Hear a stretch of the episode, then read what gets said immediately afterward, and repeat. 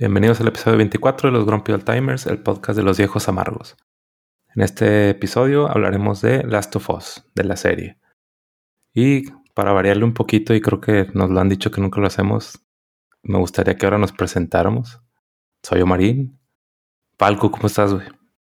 ¿Qué onda? ¿Qué onda? Yo soy Falconov. Eh, pues saludos a todos y a todas. No sé, Jorge. Bueno, pues este, yo, Jorge, eh, saludos a las esposas. Eh, nunca se nos pasa, según yo. Apenas me estaba peleando con mi esposa con eso porque decía que se nos había pasado en algún capítulo. Le dije que no. Negativo. De una vez, de una vez me aseguro de, de que así sea. De amarrarlo. Exacto. ¿Qué onda, Arturo?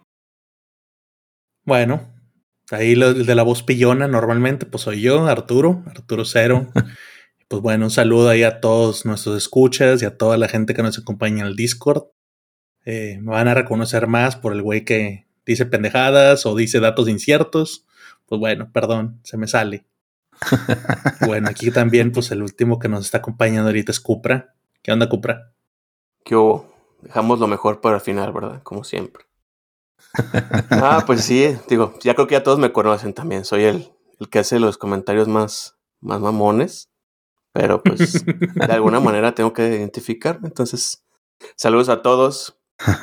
El portador del estandarte Grumpy. Exacto, Exacto. Soy, la, soy la representación fidedigna. Así es. Bien llevado. Nos falta Sliver, que hoy no nos pudo acompañar.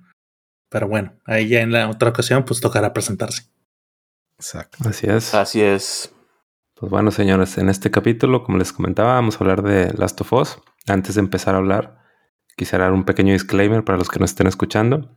Vamos a mencionar los juegos porque creo que es importante hablar como contexto de dónde salió la serie, pero no vamos a hablar de spoilers, así que no se preocupen. Sabemos que pues la serie ahorita está de super moda y hablar de spoilers de los juegos es arruinarles el, eh, la serie, ¿no? Entonces, pues queremos que la disfruten igual que nosotros disfrutamos jugando los juegos.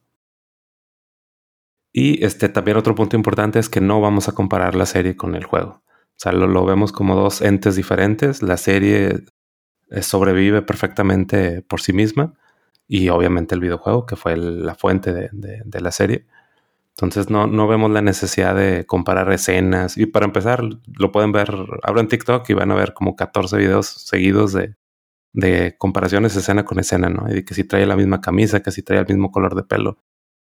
Creo que, creo sí. que ya lo escuchamos lo suficiente, ¿no? Entonces, vamos a enfocarnos un poquito en, en, hablar de qué son los juegos para la gente que lo único que vio de repente es que en su, en su Twitter todo el mundo está hablando de la serie, explicarles un poquito de dónde viene esto y pues enfocarnos ya en la reseña de qué nos pareció la serie. Ahí nada más, este, yo creo que a todos los que estamos ahí muy pendientes en Twitter, en Facebook, en las redes en general de, cosas, novedades de, la serie, ya llega a ser cansado que, estén queriendo encontrar qué, se les pasó, qué no hicieron igual o qué sí hicieron igual. Entonces, mejor este... ¿Por qué hablar de ese tipo de cosas cuando hay tanto que hablar de lo bueno que siento yo que está dejando la serie? Ya entraremos también en ciertas controversias naturales que van saliendo eh, de, de, del casting, entre otras cosas, pero este, yo creo que para tratar de, de, dejarnos de esas cosas que ya empiezan a cansar de repente, mejor le damos un approach distinto. Les voy a ayudar a todos los normies que van a estar preguntando, porque siempre también ellos con el morbo de ¿y, y, y cómo es con el juego? Cabrones, está bien apegado a la ambientación, la actuación, eh, los escenarios, las tomas de cámara, la ropa, o sea, yo no he visto mejor adaptación. Ya, punto. Dejen de preguntar de qué tan apegada está. Todos les van a decir, está muy apegada. Entonces, ya, déjenlo de esa manera. Exacto. Yo quiero complementar, nada más, este, como ya dijeron, ¿no? Sí está muy bien apegada, está muy bien interpretada, pero es eso, es una interpretación. Nadie dijo que era una calca, que sí lo están interpretando muy bien, sí, pero si realmente quisieran ver la calca, pues jueguen el juego. La verdad es una experiencia muy buena. Y vean la experiencia de la serie como algo totalmente distinto, como una interpretación de la historia del juego y la van a disfrutar mucho. O sea, la serie y el juego se pueden disfrutar por separado sin problemas. Entonces, como ya dijeron, disfruten la serie. El juego, si después nos quieren que hablemos del juego full spoilers, déjenlo saber en los comentarios, mándenos un correo, lo que gusten, y vamos a estar felices de hablar de, de totalmente full spoilers de, del juego, porque es una experiencia que se tiene que vivir. Pero ahorita el enfoque es la serie. Exacto. Bien dicho. Y así como una pequeña intro. Sí, pues los juegos. ¿Qué fue Last of Us? Last of Us de entrada salió en el, en el PlayStation 3 en el 2013. Para dejarles así un pequeño intro, en Metacritic le dieron de calificación 95 por los críticos de, de videojuegos y por los usuarios 92 que es un dato importante porque ahorita que voy a mencionar del, juego del 2. Bueno, el juego fue desarrollado por Naughty Dog, eh, publicado por Sony Interactive. El escritor del juego es Neil Druckmann, que participa en la serie, que también lo vamos a ver más adelante. Algo muy importante es que los, o bueno, un dato curioso es de los actores de doblaje, que es Troy Baker, que lo han escuchado en un montón de juegos, lo han escuchado en Bioshock, en Uncharted, Borderlands, ha hecho la voz de Batman el güey es una eminencia en, lo que es doblaje, ¿no? Y Ashley Johnson, que como comentario adicional, ella también prestó la cara para, para el personaje de Ellie en los videojuegos. Y pues cuando salió el juego fue un, fue un trancazo. Ganó hasta la madre de, de, premios. Ganó varios juegos del año. Mejor diseño, mejor narrativa, mejor tecnología. Eh, ganó uno del mejor escritura, o sea, de guion del, videojuego. En los DICE Awards sacó 13 nominaciones y ganó 10 de esas 13 nominaciones. Entonces, más o menos para que se den un, un cale de, de cómo fue ese juego, ¿no? El año que salió, todo el mundo hablaba, poquitos premios, todo el mundo hablaba del juego. Y este tuvo algunas polémicas cuando salió, como por ejemplo el personaje de Ellie que ya conocen por, por ver la serie. Al principio este, hubo un problema ahí con esta Ellen Page, cuando era Ellen Page, antes de ser Elliot Page, ella decía que, estaba, que estaban robando su imagen. Que yo creo que físicamente no se parecía mucho, pero sí se parecía al estilo de la actitud que usa Ellen Page en sus mayoría de sus películas, ¿no? Algo así como la de la de Juno. Y este. ¿Decías, Cupra? No, decía que estaba bien. Ah. Este los creadores del juego tuvieron que modificar un poquito la cara del personaje, la hicieron más parecida a Ashley Johnson. Esa fue una de las, de las polémicas. Y después de que salió este juego, eh, pues todo el mundo estaba maravillado, ¿no? Por, la narrativa, por, por cómo era la historia del juego, la, pues, gráficamente. Me acuerdo que hacían mucho énfasis en que en el juego te contaban una historia por medio de los cinemas y te contaban otra historia por medio de los diálogos que estabas que se estaban escuchando mientras tú jugabas. O sea, no era el típico juego que, que los únicos diálogos que escuchas es en el cinema. Tú podías estar haciendo cualquier cosa en el juego, recolectando cosas y los personajes estaban hablando y así te enterabas de un montón de, de, historia que a lo mejor no era tan, tan importante, pero que enriquecían mucho a los, a los personajes, ¿no? Que imagino que lo acabas de ver, Jorge. Sí, la verdad es que las interacciones me llamaron mucho la atención y creo que es de, de lo que puedes tú hablar como esencia de lo que es The Last of Us. Y, y sí, totalmente de acuerdo con, con lo que comentas. Mucha Complementando. Gente... Ah, dale Arturo, dale, dale. Mucha gente cuando salió le daban la calificación de una película interactiva. Por lo mismo las partes donde estabas jugando, que eran más como que de exploración y demás, veías que los monos no se callaban. O sea, ahí estaban contándote cosas. Entonces no tenías como que el momento tranquilo de tú decir, pues ahorita como que puedo soltar el control y estar acá rascándome las bolas. No, porque tenías que estar atento, estar escuchando qué interacción tenían, lo que tocaban, de repente aventaron un diálogo y decías, ah, mira, está cabrón eso. Y te iban revelando poquito a poquito cómo ir conociendo al personaje como una película o como una serie. Entonces, eso fue la, lo que la gente empezó a decir, es una película interactiva. Entonces, ese fue uno de los puntos bien ganadores. Mucha gente eh, dice, y de hecho hay sustentos para decir que el Play, una parte importante del éxito del PlayStation, de las ventas del PlayStation 3 fueron a Last of Us. O sea, muchísima gente compró Play 3, PlayStation 3 para jugar Last of Us. Sí. Yo lo que quería complementar es que así, aunque no sean fanáticos de los videojuegos, si algún día tienen la oportunidad de jugarlo, sí háganlo, porque aparte de ser un videojuego, obviamente, y que a lo mejor hay muchos ahí en la, eh, allá afuera que son muy buenos juegos, pero esta es también una experiencia. Y es, y les aseguro que es algo que los, no los va a dejar indiferentes. Va a haber un antes y va a haber un después de que hayan jugado ese videojuego. O sea, de verdad, dense la oportunidad. Si, si no son fanáticos de los videojuegos, si pueden, háganlo. Y, y si no, de todas formas, disfruten la serie porque pinta para que va, que va a estar muy, muy buena. Es correcto. Y otro punto que quería mencionar del, del primer juego es que, como les decía, una, una parte de la historia de los cinemas, otra parte de la historia de los diálogos que hacen los personajes mientras los juegas con ellos. Y un tercer punto es la historia que cuentan los escenarios, que, que, Jorge lo trae muy fresco. Era, era, increíble realmente cómo podías ver en, en, los detalles de las paredes, del cómo la ciudad se veía derrumbada con el desgaste, lo que estaba rayado en las paredes. Te encontrabas una casa con juguetes de niños, con, con ropa de, de, adultos, una maleta a medio hacer, y que te contaban una historia muy cabrona de cómo estaba el mundo en ese momento te podías imaginar lo que estaba haciendo la gente en en ese lugar cuando murieron, cuando cayó la pandemia. Entonces era, como les digo, o sea, fue muy premiada por toda esa narrativa que te la estaba contando de muchas formas y que no era común hasta, hasta ese juego.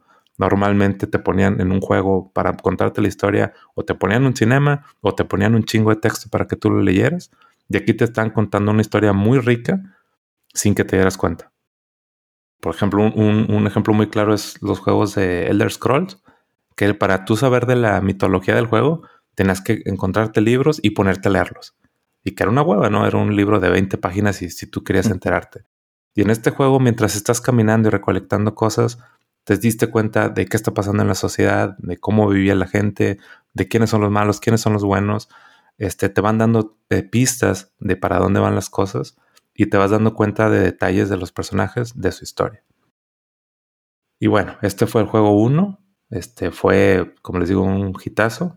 Y hasta el 2020, siete años después, salió el Last of Us 2 para el PlayStation 4. Y las calificaciones, que es lo que les decía que tenía importancia, aquí los críticos le dieron 93 al, al juego y los usuarios le dieron 58. El juego 2 fue muy controversial, como quiera ganó la misma cantidad de premios, ganó el juego del año. En mi opinión, muy personal, es mejor que el 1, pero causó un chingo de controversias. Y ahí sí, reitero lo que decía Cupra, si quisieran que habláramos de estos dos juegos, yo creo que nos podemos aventar dos horas fácil hablando de, de y en específico del 2. Porque sí tiene una, una gran historia y un montón de detalles de por qué se hizo tan, tan polémico, pero ahorita no creemos, no quisiera mencionar ningún detalle por, pues por respeto a la serie, ¿no? Sí, sí, definitivamente es, para mí también es mejor el 2 que el 1. Eh, ahí Arturo ya sintió un, un, mini infarto, pero digo, sin entrar en spoilers, es, es una experiencia, si, si The Last of Us 1 es una experiencia que no pueden dejar pasar, The Last of Us es el doble de eso. O sea, pasas de la tristeza, la alegría, todo. Jueguenlo. Jueguenlo también. Y de veras, ojalá, ojalá nos pidan hablar con spoilers. Porque da para mucho. Mucho. Es que fue un, fue un, juego que dividió mucho a la gente. O sea, realmente lo que decían es que, lo que veías tú en las noticias, es que los creadores se arriesgaron. O sea, podían haber hecho un juego muy similar al 1, nada más continuar la historia y algo, a jugarla safe. Se fueron a un lado extremo donde o amas el juego o lo odias. Y pues por ahí temas de, de, lo que se ve y que si, bueno, hay algunas controversias, pues ya se dividió mucho la gente. Pero pues sí, yo coincido con Cupra, ¿no? Pero bueno, este es el juego. Fue muy premiado, fue un exitazo.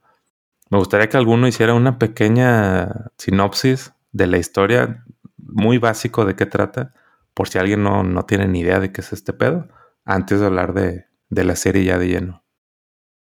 ¿Alguien quiere? Tenemos un experto que hace resúmenes.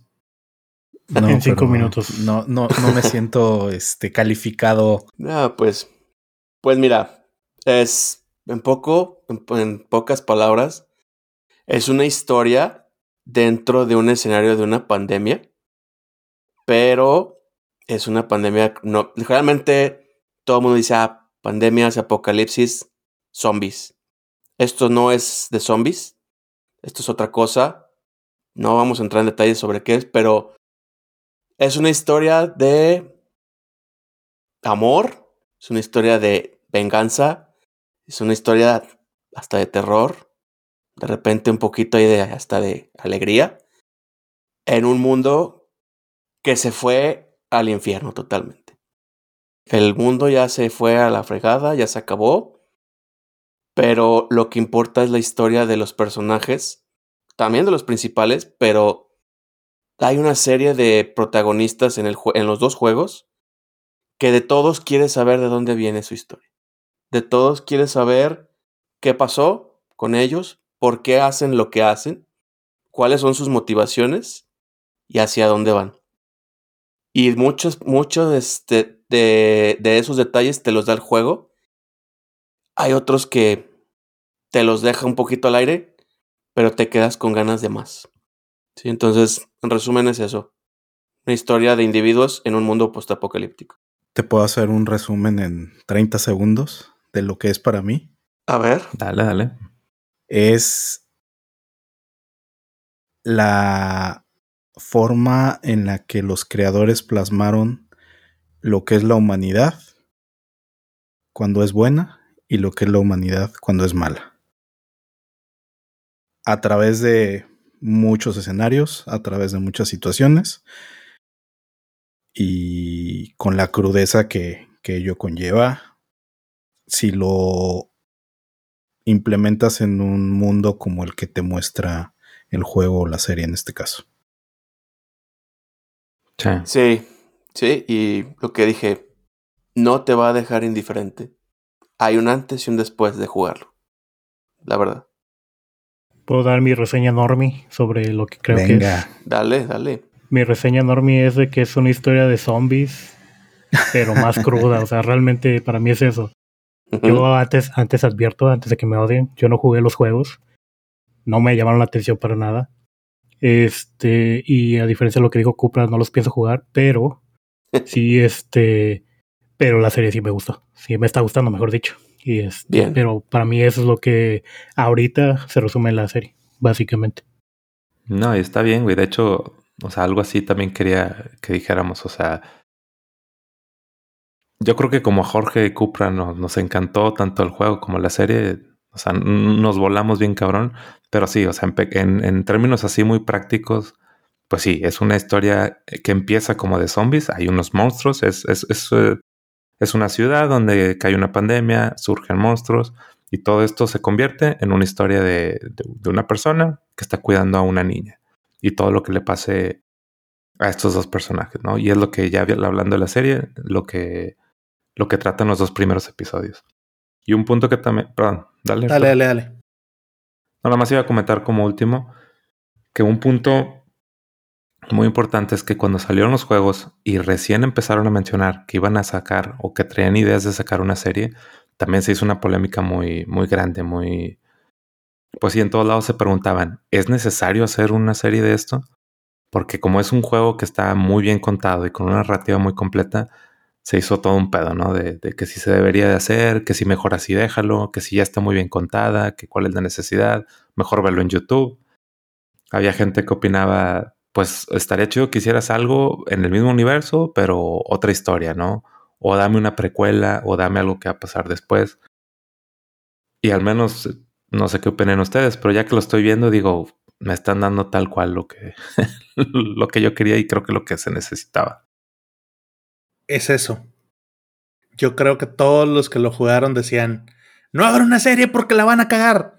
Eso era, es lo que, lo que nosotros teníamos en mente. O sea, ya lo dijo Cupra. Creo que todos los que jugaron eh, este juego, sobre todo en su momento, antes de que se fueran full spoil, spoileados y todo, es la experiencia que te genera. Por lo tanto, esa experiencia la atesoras demasiado. O sea, todos los que lo jugamos quedas marcado. Cupra lo dijo bien, es, no te puede ser indiferente el juego. Te marca muy cabrón por cómo te lo cuentan. Entonces yo creo que el miedo que todos los que jugamos esto en su momento dijimos, si es en una serie, la van a cagar. Y lo decía, yo en general lo puedo decir porque es un, no veo cómo la puede hacer mejor o siquiera al nivel.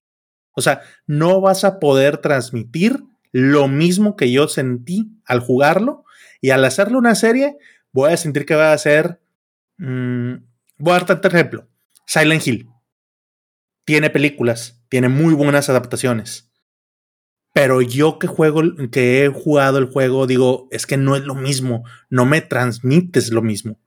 Y ojo, estoy hablando de las mejores adaptaciones que hay en el cine de un videojuego. Te vas a cosas tan horrendas como Doom, por ejemplo, o Dead or Alive, o chingada, Alone in the Dark, o sea, cosas muy feas y esto la van a cagar. Yo me sumo en la gente que está sorprendida o sea, primero estoy sorprendido y segundo, gratamente complacido de lo que están haciendo con la serie. Entonces, ya no me, ya no puedo opinar al respecto de decir la van a cagar. Ahora ya estoy nada más expectante de decir sígueme sorprendiendo. Entonces es algo muy positivo. Yo ahí lo que quisiera complementar, mucha gente a lo mejor como Falcu no va a ver el, no va a jugar el juego, no, no le va a interesar a lo mejor eh, tener una consola, un control para vivir la experiencia, pero ya Omarín se encargó de darnos un poquito de background con el que podemos entender el pedigrí que, que trae todo, todo este proyecto. Y a mí, sinceramente, me da mucho coraje que, que se hable de que si si hay un ladrillo o no que se avienta cuando hay tanto que, que, hablar, ¿no? Tanto que decir, tanto que apreciar, exactamente. Entonces, pues. Síguele, Marín. es que es controversia barata, güey, esa. O sea, la neta, digo, insisto, no, no, como dijimos, no quisiera comparar las cosas, pero la serie te da tanto fanservice que neta es una mamada que se estén quejando de un pinche ladrillo. Pero bueno, güey hay que quejarse, güey. O sea. Sí, sí, pues a eso me refiero con controversia barata, güey. Como tú dices, güey, es que sí es una mamada que tanta experiencia, tantos sentimientos, tantas sensaciones que te dio el juego y de lo que te quejes es que no aventaron un ladrillo, güey, tienes broncas, bien duro. No, y, es, y ahora no hemos hablado de la música, güey. La música te da un mood, una atmósfera que, puta, puedes tener scores donde salen 30 mil instrumentos y cuerdas y metales y demás, pero con una guitarrita, date cuenta todo lo que te transmite. La paleta de color, el diseño de producción, el guion, como ya decía Omarín, ahora ya en la serie, las actuaciones, ya hablaremos ahorita de, del casting que hicieron y demás, pero, güey, no manches, hay tanto que ver la mayoría de las críticas, güey, yo lo culpo a ese el argumento que acaba que dijo Cooper ahorita es que no te puedes ser indiferente cuando jugaste el juego, o sea, existe demasiado fan. Existe demasiado cabrón que defiende a capa y espada el juego y con justa razón.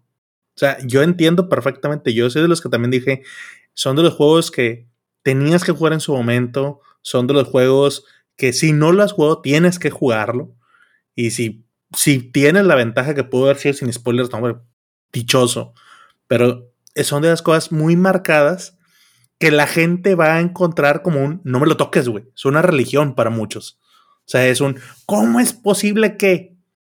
Es lo mismo, o sea, no vas a querer ver la serie con unos ojos frescos de decir, ¿qué me quieres platicar? La misma historia exactamente, no. Y empiezan a berrear, güey. Repito, está excelentemente bien hecha pero vas a encontrar algo con que berrear, güey. Algo.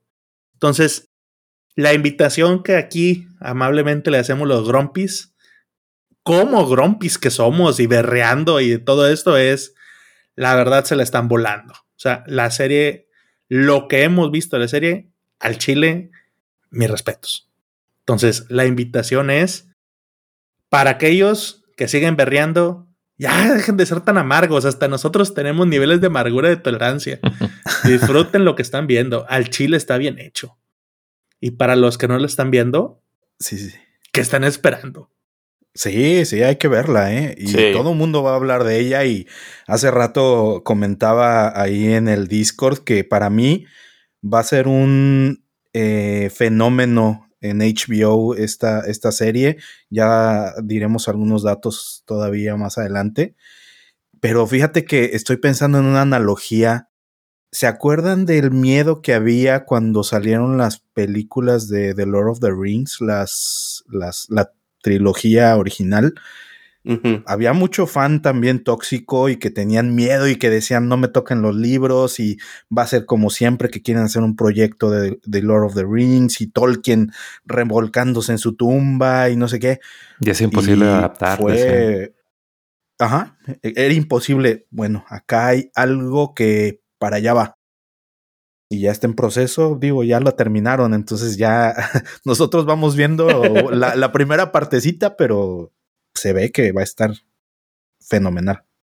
Sí, y, ya para iniciar, ahora sí de lleno, ya fue mucho preámbulo. Para ya ir de lleno la serie, nada más crear dos spoilers.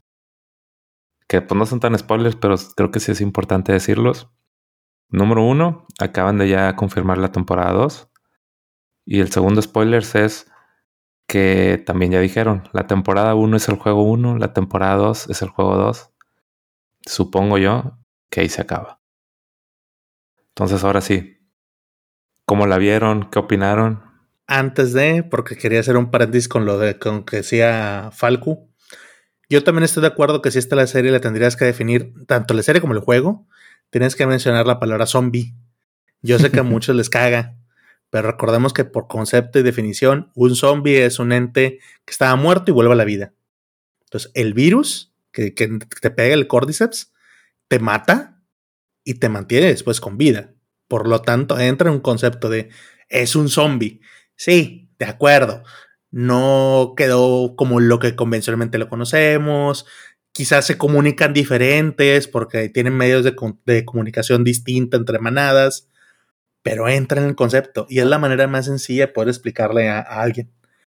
Ojo, todos los odiadores de series de zombies y que es lo mismo, no no es la serie de zombies convencional. De hecho, poco tienen que ver, o sea, lo que te van a contar la historia, poco tiene que ver realmente los zombies. Es la excusa del por qué es el mundo posapocalíptico.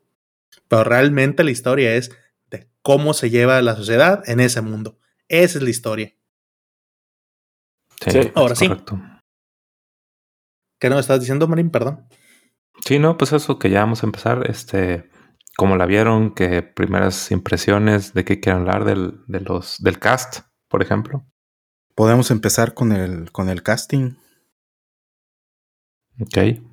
Yo creo que sí, el casting, la verdad, para mí, mis respetos. O sea, lejos otra vez de si es igual al juego, ¿no? Porque no es lo que venimos a hacer aquí. O sea, un Pedro Pascal, güey. O sea, qué actuación. O sea, se mete en el papel y te da, güey, te, crees que es una persona, en los primeros minutos, una persona amorosa a su manera con su hija. Ya después te das cuenta de que está roto, güey. Y la manera en que Pedro Pascal demuestra cómo está roto y cómo ya su vida para él ya es, güey, ya lo que venga, es, güey, no mames, magistral. Para mí es otro pedo ese güey. El güey se le está volando con la interpretación, güey. Sí. Así, ya. E-, ese güey es Joel. O sea, fíjate que yo soy muy renuente a, tema de ese, de ese, tipo de cosas que dicen, otra vez Pedro Pascal, güey, otra pinche serie que le van a dar. No mames, ya chole, güey. O sea, pero güey. no, no, no jodas, güey. Güey, pues es, el tiene talento. el pinche casting lo hizo cabrón, güey. O sea. Sí. No, y sus, sus bonos van para arriba, pero bien cabrón, güey, porque así como es este Joel, es Mando, güey, o sea, de verdad que, que sí está demostrando esa capacidad de interpretación. Y no es que esté haciendo el mismo papel, porque sí, a lo mejor Mando está cuidando a un niño, eh, Joel está cuidando a una niña, pero a ver, acuérdate de la actuación en Game of Thrones y era bien diferente, era más como Casanova que a todo le da para un lado para el otro y súper buen este, peleador y demás, y te la creías. Y a mí, digo, en ese entonces ni que supiéramos quién era Pedro Pascal. A mí me encantó ese personaje cuando, cuando lo vi en Game of Thrones. Y pues ahora te das cuenta que tiene su razón de ser. Era un poco o un mucho eh, la actuación de, de, Pedro, ¿no? No, y además que el güey no es que tú digas carita o galán, que digas, por eso está de moda. Bueno, no, no, no, pero tiene carisma, pero tiene carisma, güey. O sea, ese es el tema. O sea, sí, no, no está tan guapo. O sea, vaya, creo que Marí lo que quería decir es que no está tan guapo como nosotros, eso es claro. pero tiene carisma, güey. y eso es lo que le ayuda bien, cabrón. Le ayuda mucho, güey. O sea que realmente sus papeles no los ha ganado por ser guapos, sino por su actuación. Es que no son personajes que tengan que ser guapos, la verdad. Yo, en cuanto al casting, sí tengo que decir que, bueno, yo no estoy familiarizado con el personaje Joel del juego, obviamente. Y la verdad, digo, yo no siento que sea la actuación más increíble del mundo, pero se me hace muy buena actuación.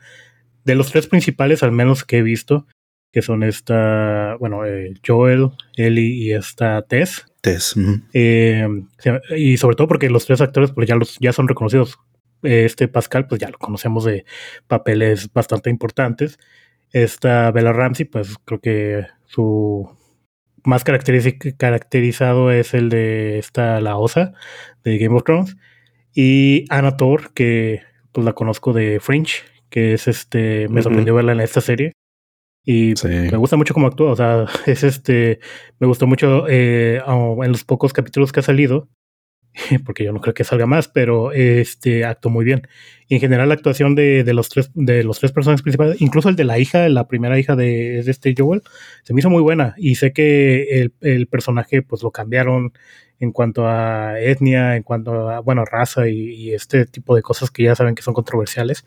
Pero se me hizo muy bien la dinámica que tiene con este Pedro Pascal, con, con Joel. Y yo la verdad sí me iba a quejar de que, ah, pero es que ya saben, el woke y todo eso, y ese tipo de cosas. Pero después de ver eso, o sea, la verdad es que dije, ah, está chido, me, me, me convenció. Si es la hija de este vato, este es una familia, como dice, creo que dijo Cupra, que se ve que tiene un, un, carisma y hay una conexión entre la familia, entre este Joel, su hija y el tío, este Tommy se llama. Tommy. Tommy. Entonces, este, yo en las actuaciones creo que el casting lo está haciendo muy bien. Eh, y pues, perfecto. O sea, yo como normie lo apruebo. y ves las, las, digo, porque realmente son poquitas escenas donde sale la familia de, de, Joel antes de todo el desmadre. Pero como que te imaginas la dinámica de ellos, ¿no? Exacto. Aunque lo poquito que te dieron, como que sí te imaginas cómo viven, cuál es su relación. A mí me gustó que no es una típica relación de del padre que se desvive amorosamente. O sea, sí se nota que hay al amor paternal, por supuesto. Pero es más un, no sé, si tú quieres verlo un poco hasta como más rudo, güey.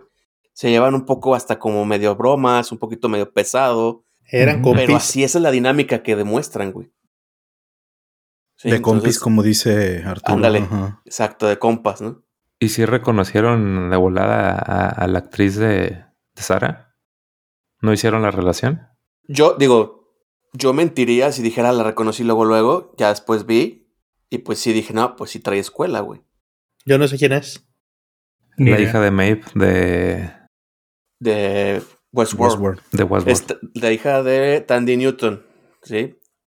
Entonces. No la ubicas, Arthur. Bueno. bueno, ah, ah, no. sí, ya sabía. No, pero bueno, trae también ya, aparte de Westworld, varias películas. Yo la primera vez que la vi a ella fue en Misión Imposible 2, este, de la que dirigió John Woo, que es acción acá súper tipo Metal Gear Solid de Kojima. Pues digo, para el tipo de película estuvo bien. Y en Westworld, mis respetos a esa, a esa señora. Y ya después que dijeron, ah, es la hija, dices, pues sí, güey, está igualita. Se parece, mucho. Pero en el momento no lo relacioné, güey, la neta. No. Sí, yo tampoco lo relacioné, pero sí la vi y dije, pues chinga, yo la he visto en algún lado.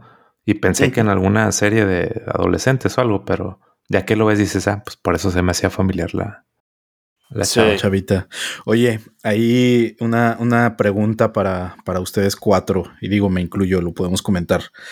En el Discord salió la controversia de que si es este malo que, que sea la hija de, de otra famosa eh, si es nepotismo o, qué tan adecuado es que una niña hija de haya hecho ese papel. Para mí, actuó muy bien la chava. Si se la crees.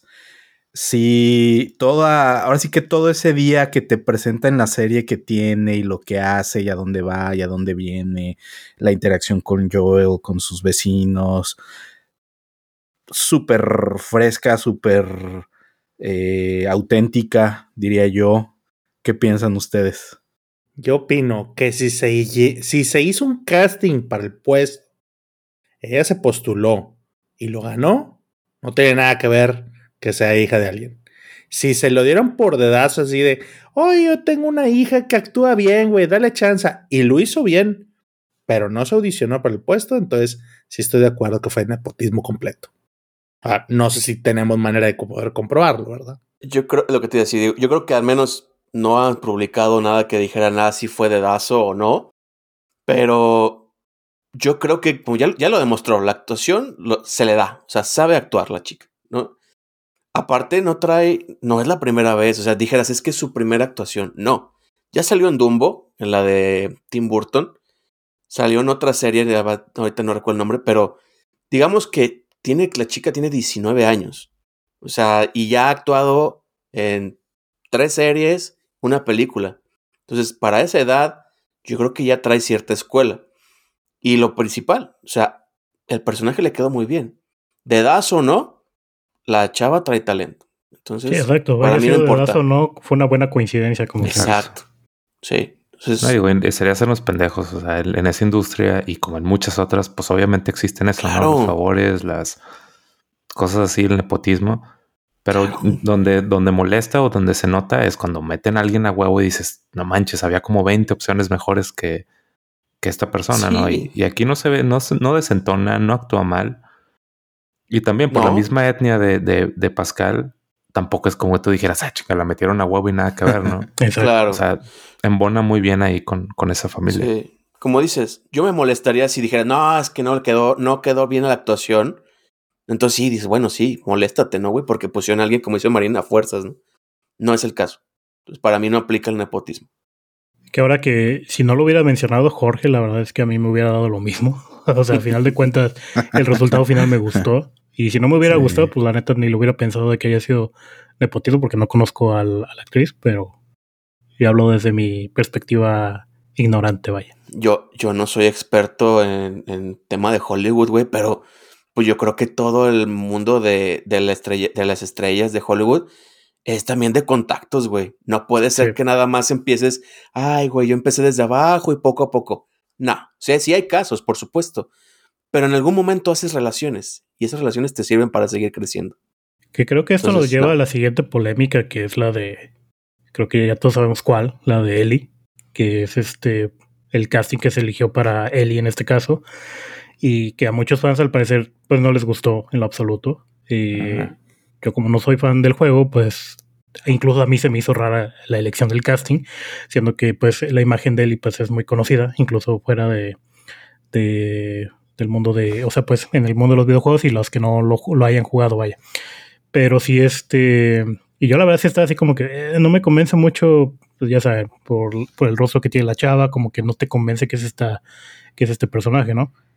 A mí en lo personal yo iba con esa expectativa de que, ah, pues nomás la metieron así como que nomás por, no sé, alguna razón en específica, nomás por fregar al fandom o no sé. Pero ya cuando vi la actuación de esta chava, que igual yo no conozco bien a los personajes de los juegos, solamente estoy más enfocado en la serie. Me gustó cómo actuó, me gustó la dinámica que tiene con los personajes, la actitud que tiene, que a mí por lo general me, me chocan esos personajes que son rebeldes por ser rebeldes o que típico adolescente, ¿no? O, los personajes de niños siempre me, me terminan fastidiando. Pero aquí puedo decir que no, o sea, no se me hace se me hace hasta raro, pues, que, que me esté gustando la, la, actuación que está este, generando esta chica Bella Ramsey. Y si a mí me gustó, yo creo que a mucha gente más le, le habrá gustado, e incluso a muchos fans, excepto a los haters, obviamente, pero yo estoy completamente eh, en sintonía con esta actriz. O sea, sí me gusta eh, su actuación y su papel que está desempeñando en la serie ahorita. Ahorita, que decías, y esto del nepotismo nos lleva a la siguiente, creí que ibas a decir obviamente los hijos de Will Smith están metidos a huevo. dije, no, no, no, no, no, no iba por ahí. Pero bueno. El crico es uno de los zombies, ¿no? Le hubiera quedado bien. Y sin maquillaje, güey. Sí, pero bueno. Ah, Bella Ramsey. Híjole. Ah, yo no la fumo, güey. O sea, se ve bien. Eh, de la serie, güey, iba todo perfecto. De cuenta, imagínate que yo estaba viendo la serie así con, con un lado grumpy y decir, mmm, la van a cagar en algo. Y luego me empecé a maravillar y dije, güey, está con madre, la toma, todo el fanservice que me estaban dando. pinche capítulo enorme, el pinche largo como la cuaresma, Y yo decía, no mames, güey. Y no me he aburrido, voy bien pinche enganchado, no me he dormido ni parpadeado. Todo está con madre hasta que de repente veo una morrilla, güey. Digo, ¿quién será esa? Y ya la ponen así, dije, no mames que es la Eli. Yo no había visto, güey. Yo el tema del cast, toda la serie me había alejado de todo, güey. Porque una parte de mí decía, no estaba de acuerdo con, con el tema de la serie, güey. Y veo que esa es la Eli y dije, ¿qué? ¿Qué? ¿Neta esa pinche cachetona? No, güey. Yo, yo no, no la trago. Acepto, acepto que está haciendo un papel decente no me termina por gustar. No digo, claro, a huevo, es mi Eli, pero no está mal. Dejémoslo en un 6 de 10. No, es lo que te digo, tú como fan, pues ya conoces el personaje de Eli. Yo como que nada más la he visto así de, de portada, tampoco me gustó. O sea, tampoco me gustó el, el, el rostro que tiene para el personaje, eh, pero la caracterización y la forma en la que actúa, pues me agradó. O sea, sí me convence que es ese personaje, aunque no, lo, no tenga tanta referencia como tú. Como, un comentario, mi mamá, que también obviamente no tiene nada que ver del juego, dijo, esa muchacha está rara en eso, como que desentona en el mundo. Y yo, sí, sí, desentona, pinche cachetona. sí, se, ve, se ve rara. Mi, esposa me dijo igual, o sea, vio, vio a la chava y dice, pues sí, no, no es muy agraciada, pero pero a mí me gusta la actuación, ¿no? Ella todavía no sabe del juego, entonces no trae como que el background de si es o no es, o si es igual o no. A ella le gustó la actuación, pero sí coinciden que, pues, no, su cara no es la más, más agraciada que podría ser. Pero, por ejemplo, otra de las opciones era Macy Williams, y Macy Williams está igual de rara, güey, de la cara. También está bien rara, güey. Sí, lo que pasa es que una de las opciones. Ah, es este área de Game of Thrones. Ah, área de, Game of Thrones. Sí. Mi esposa me va a matar por no acordarme, pero sí ya sé quién. y, y es lo mismo, güey. De hecho, también esta, o sea, las dos de niñas se veían más bonitas, güey. O sea, se veían más detalladitas. Crecieron y se mandaron a la chingada. Sí, pero. No, no, no. Ahí van, nuestros fans feos, ahí van, no María. Adiós a, los fans feos. Afortunadamente no hay ninguno. ¿eh? Yo estoy de acuerdo que no podías meter a una Clorette Moetz, o sea, no, no podías meter a una niña muy bonita, güey. Porque no te la crees en el mundo posacopalíptico, güey, donde dices tú, no hay maquillaje, no hay nada, o sea, tampoco van a estar acá de pinches muñequitas, güey. Estoy de acuerdo. Pero se pasaron, güey. Se pasaron, neta, güey. O sea. Nah, güey, pero también se pasaron los haters, porque cuando esa chava salió en Game of Thrones, estaba de moda, güey. Todos la mamaban de que no manches, ese personaje está con madre. Y la niña, güey, los huevotes que se le ven a esa niña. Y entró acá y todo el mundo. Pues, güey, pues el personaje de ella sí era en, Game of Thrones. O sea, es lo que llamaba la atención. A mí me llama mucho la atención que sí escuché como dos o tres comentarios que decían que no tenía el carácter para, para este, representar a Ellie. Güey, todo mundo alabó el carácter que se le veía en su personaje en Game of Thrones y ahora resulta que no se le ve el carácter.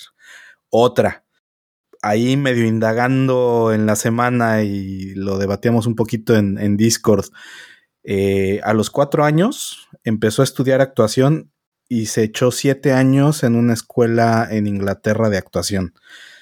No manches, o sea, estudió más que yo, güey, de ingeniero y, y, tan chavita y todo. Entonces, no se le puede decir, pienso yo, en mi muy humilde opinión, que no, que no actúa bien. Porque de que lo ha hecho, yo creo que toda su vida, pues sí se nota. Pero pues sí, o sea, de que sí a todos nos va a, hacer ahí como que un poquito de ruido su, su, carilla. Yo con mi esposa igual, mi esposa dice, ay, pobrecita, está, está bien feita, pero, pero qué bonita. pero es buena onda. sí, o sea, y, Tiene yo creo que este, habría que ver su letra, a lo mejor también está, está bonita, güey. Yo creo que está haciendo un personaje suyo, o sea, sí, a lo mejor muchos pudieran estar muy casados con cómo era la Ellie de su mente, de sus recuerdos en el juego, pero yo creo que está siendo un personaje muy, muy suyo. Eh, a mí, yo estaba con toda la intención de que me cayera mal eh, después del primer episodio. Y en el segundo me ganó. Y a lo, lo, mejor, y espero que en el tercero, en el cuarto, gane Arturo también. Y Arturo diga, ¿saben qué? Sí, se mamó pero pues vayamos viendo. Ahora sí que va, empezando esto, cabrón. Sí. A, lo mejor es porque en el segundo capítulo la pinche escena esa de del Kiko comiendo loche de pollo enfrente de, de los otros, güey. No, la terminé por digerir, güey. Dije, pinche vieja mamona. Pero es su papel, güey. Pues sí, güey, pero esa no es la Eli, güey. O sea, ese es mi pedo. O sea, esa actuación no es Eli. Y otra que no le compré, yo al menos en lo personal, es el miedo que te transfiere, el que te transmite, güey. Eh, la escena donde estaba con los primeros zombies que vemos, güey. Me sentí como el mismo miedo que me transmiten los eh, niños actores de Jurassic Park, güey, la película, cuando está el tiranosaurio y están. ¡Ah! Haz de cuentas, lo mismo sentí yo como que, no sé, güey, no, no te compro esa actuación. Lo demás te lo compro muy bien. La niña mamona, que este lo otro, que está como que rebelde, como que yo tampoco quiero que me lleves, güey, pero pues lo que nos toca. Ok. Pero la parte donde me pudo haber hecho transmitirme una sensación, güey, que fue eso, no se lo compré. No, no la, no la compraste. No, yo no. No sé ustedes. Esa parte yo no la compré. Y esa es la parte donde yo digo, ahí tenías para poder sin hablar, que era lo que tenías que hacer, transmitirme algo. Yo no lo compré. Ok. Timosita. yo, yo creo. Ay, jole, güey. Es que para mí estamos influenciados porque traemos la imagen del videojuego, güey. No quiero caer en comparativas, pero por ejemplo, este Falco, que él no trae el videojuego, tiene una apreciación diferente. O sea, todos vamos a coincidir que su cara nos hace ruido. Pero a uno nos va a importar más eso que a otros. Y creo que la diferencia va a ser quién sí jugó el videojuego y quién solamente vio la serie. Y el que vio la serie va a, creo que va a tener más facilidad para apreciar la actuación por encima del físico. Y nosotros que sí lo jugamos, eh, traemos ese ruido, güey. Siempre lo vamos a traer. Sí, pero yo creo que no, no afecta tanto, ¿no? O sea, vaya, queremos buscarle ahí alguna crítica y yo creo que siento que es algo, es algo menor. Lo que sí quería mencionarles es, vi muchas quejas de que se les hizo que iba muy apresurada la serie. Para lo cual a mí tiene mucho sentido. O sea, yo siento que lo que le explicaba a mi esposa, porque también decían, pues como que va muy rápido, y sobre todo el primer capítulo. Le digo, lo que pasa es que la serie en sí, pues se trata de la relación de, de Ellie y Joel. Y siento que la serie trató de pasar lo más rápido posible en cuanto a explicar qué está pasando en este universo, quiénes son los personajes y dedicarse del 100% a esta relación. Entonces tuvieron que pasar dos capítulos para ya enfocarnos en este camino, ¿no? Que, que digamos que es la historia principal. ¿A ustedes cómo se les hizo? ¿Se les hizo rápido? A mí en lo personal no, sabiendo que van a ser nueve capítulos, eran originalmente diez, pero juntaron los dos primeros, pienso que va a buen ritmo, pienso que van a tener bastante buena oportunidad de, ir generando eh, una, un desarrollo de, los personajes y, demás. Eh, no creo que se sienta tan carrereada, pero no sé. ¿Tú qué opinas, Cooper? Yo creo que no, yo creo que sí va bien, sobre todo porque si mantiene el estándar de capítulos de casi una hora, creo que van en 53, 55 minutos más o menos. Yo creo que van bien, o sea, acordándome cómo va el juego y ahorita cómo va la serie, o sea, no, no, se tiene, no se van a poder meter a todos los detalles del juego, por supuesto, pero creo que lo están adaptando a ir a un buen ritmo. Entonces, para mí va bien. Yo no lo siento rápido. A lo mejor mucha gente que es la que, que, la que no conoce el videojuego dice, ay, güey, pues ¿por qué salió esto? ¿Por qué tan rápido esto? Y a lo mejor uno que ya trae el background del videojuego, pues de alguna manera ya concluye más fácil, ah, pues es por esto y por esto y por esto, ¿no? Sabes hacia dónde va. Exacto, entonces ya entiendes por qué no, no te tendrías que detener tanto en explicar X cosa porque ya la conoces. Y a lo mejor la persona que no conoce el videojuego sí requeriría un poquito más de explicación, pero yo creo que en términos generales, y así lo ha visto, así lo ha demostrado la audiencia, perdón, pues va bien. Y no se siente apresurada. ¿Tú cómo la viste, Falco? Estás en mute. Por eso. Perdón, desde mi perspectiva más normal, eh, tenía muteado el micrófono. Este, yo siento que no se me hizo lenta, no se me ha hecho lenta para nada. A lo mejor sí, como dice este, este Jorge, perdón, de que lo hubieran dividido el primer, el primero y el segundo capítulo, o sea, los hubieran hecho separados. A lo mejor ahí sí se me hubiera hecho un poco más lenta, pero siento que está bien, o sea, el, el pacing que lleva ahorita se me hace muy bueno. Y creo que la historia, como la están contando, no se me ha hecho ni apresurada. Es más, con los intros que tiene cada capítulo, por ejemplo, el primer intro que es la entrevista de los científicos, que creo que son como de los años 70, algo así, que están hablando de una posible infección en, en X o Y, y empiezan a, comentar de que no, pero si hubiera estos hongos, pues los hongos sí son este, básicamente una peor amenaza para la humanidad. Entonces, o sea, te están contando como que la historia, el background o el lore de, de, ese universo a través de esos pequeños fragmentos. Y a la vez, este, en la primera, en el primer capítulo, cuando está la historia de la hija de, Joel, que está con lo del regalo del, del reloj y todo eso, te van contando a través de lo que está pasando en el fondo, lo que pues está como que eh, sucediendo en ese momento, ¿no? O sea, cómo se está dando la infección, todo ese, todo ese show, ¿no? O sea, siento que sí te lo están, están explicando tanto el lore como la historia de los personajes de buena manera, o al menos yo lo siento de esa forma y mi esposa también creo que lo sintió bien, o sea, sí le entendió clarito, este, no lo sintió apresurado. Y en el segundo capítulo, cuando empiezan con esos pequeños fragmentos en el inicio de, de la doctora, este, que la, que la solicitan para checar unas cosas y todo, todo ese tipo de narrativas pequeñas me, me encantan un buen porque agregan mucho a la historia. Eh, y te hacen como que no, o sea, o sea, no solamente te lo quieren hacer enfocar en, los personajes y ya, o sea, eh, el resto, pues ahí está porque ahí está, ¿no? Como, como en otras series de zombies que a lo mejor nada más pasó algo, pero no te quieren como que eh, expandir el, el, universo de por qué pasó eso. Y acá te lo están como que contando eh, poquito a poquito, pero con lo que pasa en el fondo y mientras está pasando la historia principal. Entonces, para mí yo siento que está muy bien narrado hasta ahorita. Digo, son dos capítulos, bueno, tres capítulos si lo quieren ver de esa manera, los que han pasado. Y este, y yo lo siento muy bien. Yo, no puedo esperar a ver el siguiente capítulo el domingo. Este, y pues ahorita la verdad es que me está costando trabajo encontrar cosillas que, que me hayan disgustado de la serie hasta ahorita. O sea, la verdad es que me ha gustado mucho. Viniendo de alguien que no tenía ninguna expectativa, yo creo que está muy, muy Sí, exacto. O sea, yo la verdad iba sin ninguna expectativa, porque creo que ya lo he dicho antes, a mí no me gusta tanto el género zombie. O sea, sí me gustan juegos como Resident Evil y todo eso, pero creo que hasta ahí llega mi, mi gusto por, por, ese género. La verdad es que siento que lo han choteado demasiado en años pasados y por eso como que perdí el interés. Y la verdad yo no quería ver la serie tampoco. O sea, yo la, la verdad ni el juego ni la serie me llamaban la atención hasta que mi esposa fue la que me, me incitó a verla.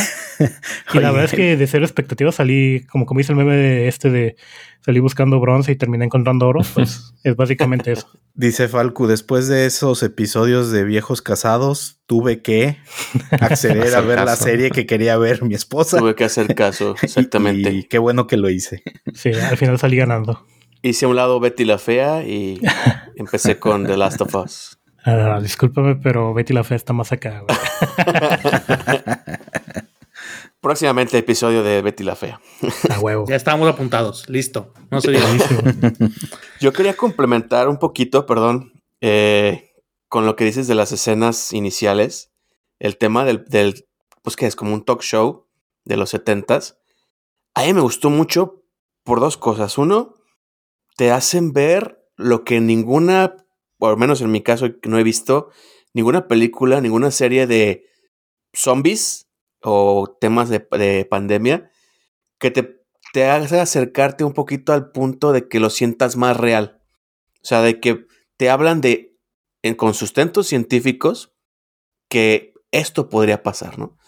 O sea, obviamente ya sabemos, digo, se, se, ha, se ha visto que lo que hablan del, del hongo, del cordyceps, que hablan en la, en la serie, sí existe, pasa en las hormigas, este, que son las que a veces, eh, cuando son infectadas por ese hongo, reaccionan de una manera como si fueran tipo zombies. Entonces, hasta ahorita han dicho que no ha pasado y no, no hay evidencia de que pueda pasar en humanos, pero el hecho de que ya exista, ya te acerca un paso más a, que, güey, esto podría ser en algún punto una realidad, ¿no? Y el talk show, el- los científicos hablan y te dan sustentos que dices, güey, pues tal vez sí, ¿no? Si, si se dan ciertas cosas, podría pasar. Y algo que me gustó mucho es que, digo, después me di cuenta cuando escuché el podcast, pero yo vi esa escena y dije, la relación mucho, güey, se parece mucho hasta Chernobyl, güey, a la serie Mm. por la iluminación, por el tipo de también de, hablan de como de ciertos, mm, ¿cómo se dice? Datos que son previos a la situación que se está dando, ¿no? Entonces yo dije, ah, güey, eso me, se me figuró mucho a Chernobyl, güey. Vi- Sí. Escuché el podcast y sí, güey, pues es que el creador, es, bueno, uno de los creadores, este, en este caso, ¿cómo se llama? Craig Mason, estuvo en, en Chernobyl, güey. Entonces, pues por eso hay esa relación, ¿no? Oye, un Y dato interesante.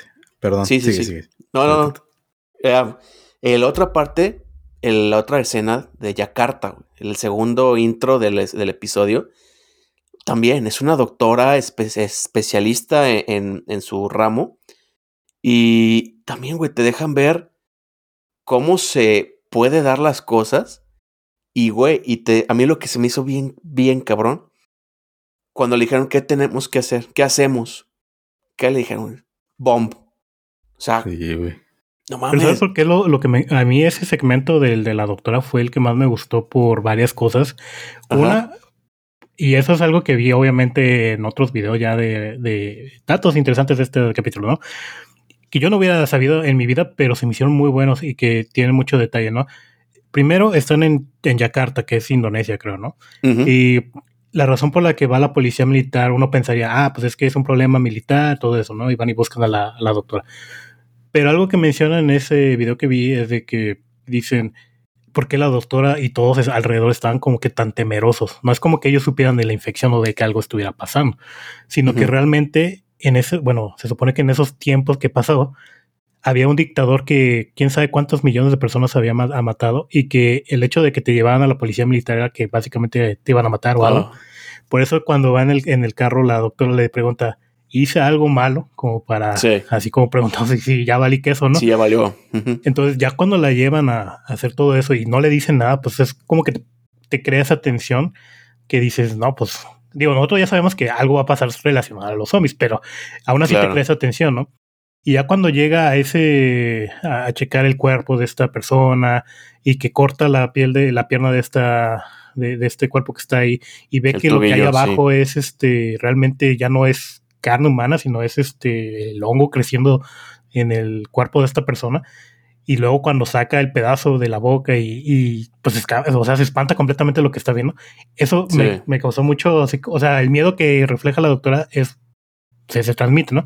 Pero aún más ahí cuando está en, en la sala de espera con el té y este empieza a hacer las preguntas que tú mencionas, ¿no? Que es como que no son preguntas cualquiera, o sea, si te puedes analizar es de que, ok, ¿dónde, dónde pasó esto? No, pues que pasó en una fábrica de harinas. Este, ok, Ujú. ¿y qué pasó? No, pues este, de repente se puso loca esta mujer, la habían mordido o empezó a morder gente y X, ¿no?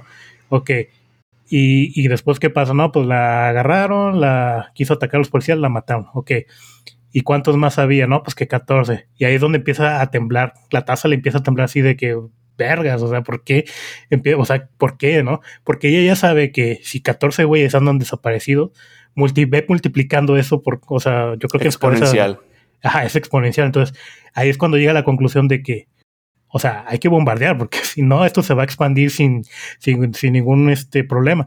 Y otra cosa que también menciona y que se me hizo muy importante es que dice, es que esto no tiene cura. O sea, esto no se puede curar, no, no, es un virus. Es, no es, que no es una infección. Exactamente. Exacto, no es un virus, no es, es un, un, virus, exacto. Es un parásito tal cual, como quien dice, ¿no? Uh -huh. Y todo ese, esa escena eh, del té, y conforme va haciendo preguntas y cómo empieza como que a temblar y ya hasta que de plano dice, no, pues voy a, voy a dejar la tacete, se me hizo tan tensa, pero tan, tan interesante y te va contando tantas cosas de la historia, sí. del orden de la historia. Y por qué la harina, eh, o sea, porque eso es otra cosa, porque eh, eso también lo dicen mucho en el video y no sabía, que los hongos crecen mucho en las harinas. Por eso es que se dio esos, como que ese caso principalmente en una fábrica de harina. El catalizador Entonces, perfecto. Exactamente, un catalizador perfecto. Y, por, y eso ya te deja eh, como que eh, como conexiones, ¿no?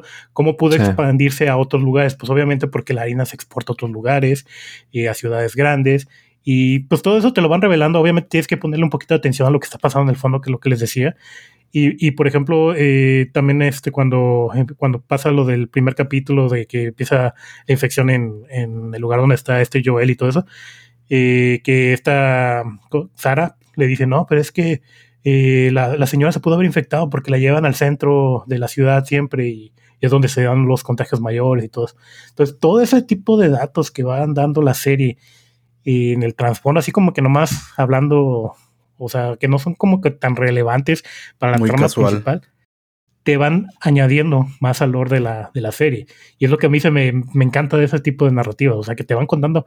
Me, me, gusta más lo que pasa en el fondo que a lo mejor lo que pasa tanto en, en la historia principal. Entonces, Nada más quería decir eso. me, me, expandí mucho, pero quería decirlo. No, no, está bien. Oye, antes de entrar con lo de la harina, porque lo de la harina es otro pinche tema, güey, bien completo y hay un chingo de cosas que comentar. Quería decir o preguntarles. En la primera entrevista que hacen con el doctor, ¿no les recordó a que ahora que hubo lo del COVID, que estuvo circulando un chingo, una entrevista que le hicieron a Bill Gates, que habla sobre precisamente sobre de pandemias. so, sobre las pandemias y es un video de hace no sé 10 años 5 años donde sí, el güey decía pues. A mí lo que me preocupa es cómo con la globalización actual cómo una pandemia se se pues, expandiría en chinga no y, y, y, se puso muy de moda pues porque decían güey este vato lo había visto desde antes y es tal cual lo que pasa en la serie están entrevistando a un doctor muchos años antes y que les está hablando y diciendo el pedo no son los virus, el, el pedo no son bacterias, el pedo es una, un, un hongo, no, no. que ese sí no lo podríamos frenar con nada. Y, y te crea el, el, temor desde, desde el lado científico y del lado de, de, que es algo inevitable, ¿no? O sea, como dijo después en el segundo intro, la doctora que dice es que no puedes hacer nada, no hay vacuna, no hay, no hay medicina, pues es una madre que se te metió al cuerpo, ¿cómo paras ese pedo, no? Exacto. Sí. Y antes de, de, pasar a lo de las harinas que decías, eh, complementando un poco lo que decía Cupra de Craig Mason, que, que es el, el, que estuvo detrás de, de, Chernobyl, estaba leyendo el dato de que ese güey acabó 12 veces el juego, güey. Era súper fan. En el 2014 que sabían que iban a empezar a hacer una película del juego, ese güey pues ahora sí que se puso triste porque pues no, no estaba considerado. Y poco a poco se fue desarrollando, pasando el tiempo y pasaron de la idea de hacer una película a hacer una serie. Y en una plática que tuvo con Neil Druckmann precisamente, eh, pues como que cuadraron y, y coincidían en muchas cosas y decidieron plantearle a HBO hacer mejor una serie porque iba a ser como demasiado apresurado hacer únicamente una película del juego.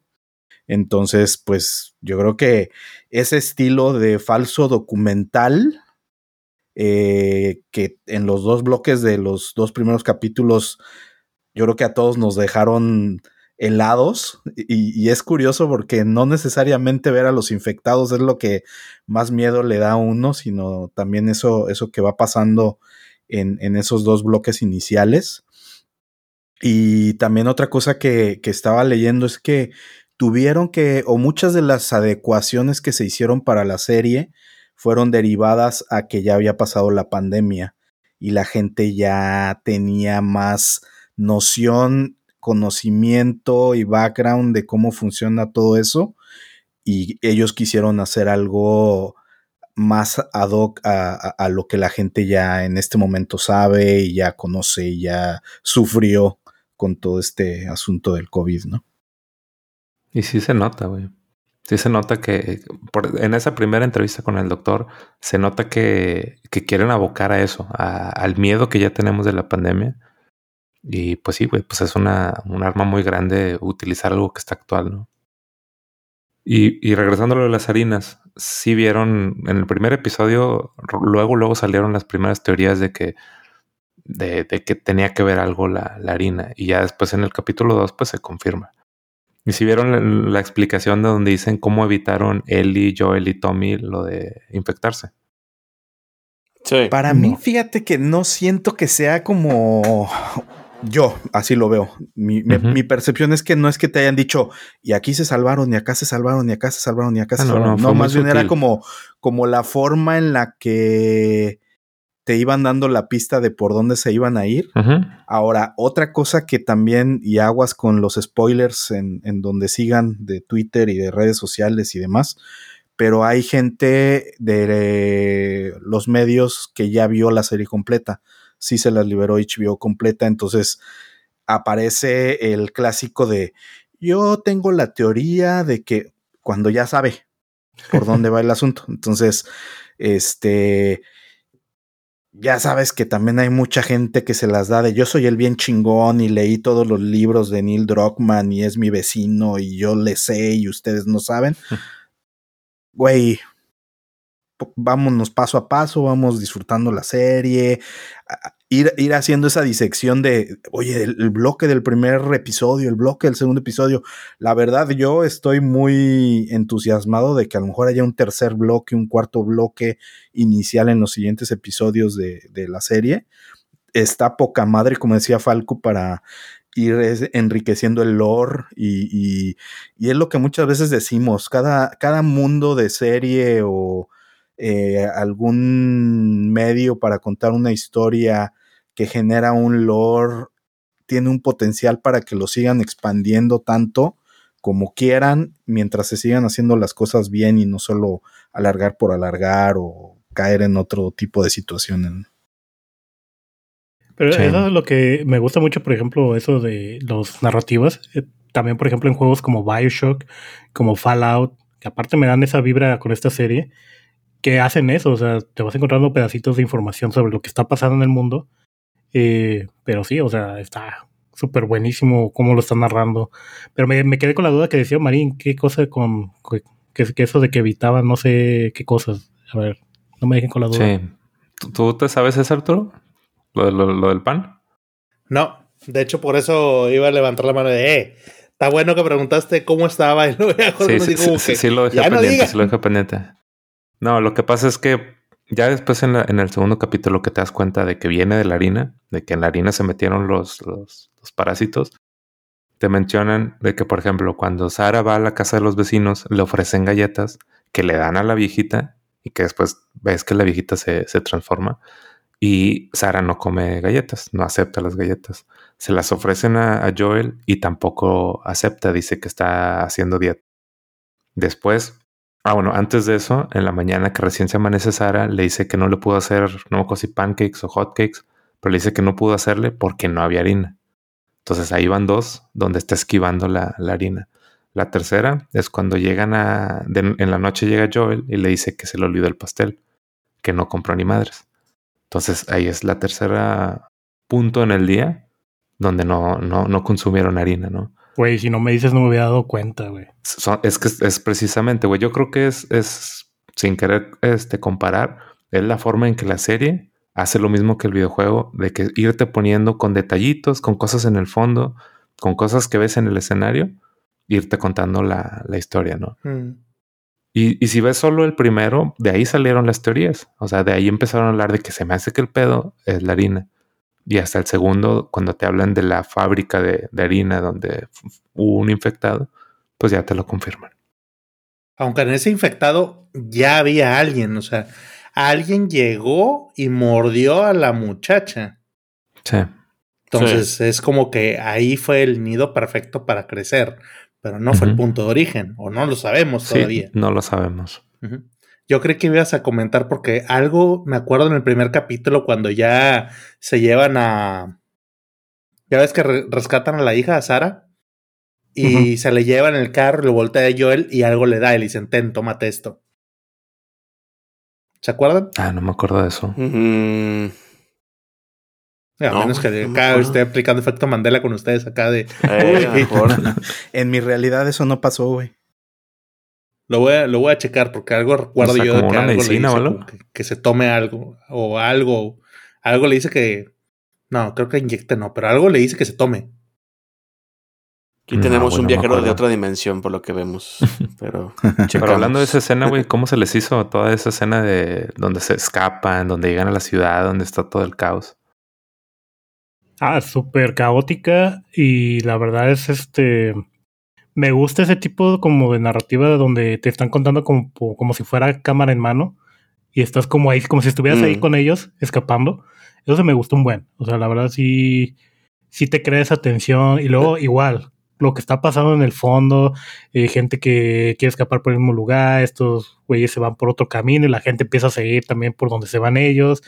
Este, o sea, todo ese caos y todo lo que está pasando alrededor y lo estás viendo en primera persona, la verdad es que a mí me encantó. Digo, sé que es algo parecido este, a lo que ya se contó en los juegos, algo similar, pero me gustó mucho cómo lo plantearon acá.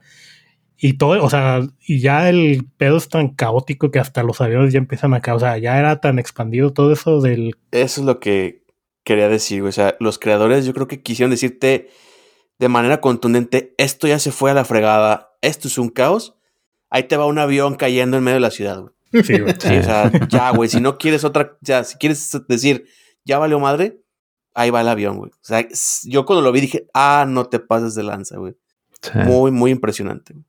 Es como quitarte la expectativa de que en muchas eh, películas y series que tienen esta temática, que siempre traen la idea de que hay un, un santuario, ¿no? Donde no ha llegado el, el virus o la enfermedad como dices, yo creo que aquí te quisieron decir, aquí está empinado todo. O sea, donde te muevas, sí, esta ya es la nueva realidad. Sí. ¿no? Así Oye, yo le quiero hacer una, una pregunta a Falco muy específica. Dime. Todos los otros ya sabíamos que moría la hija de Joel. ¿Tú te lo esperabas?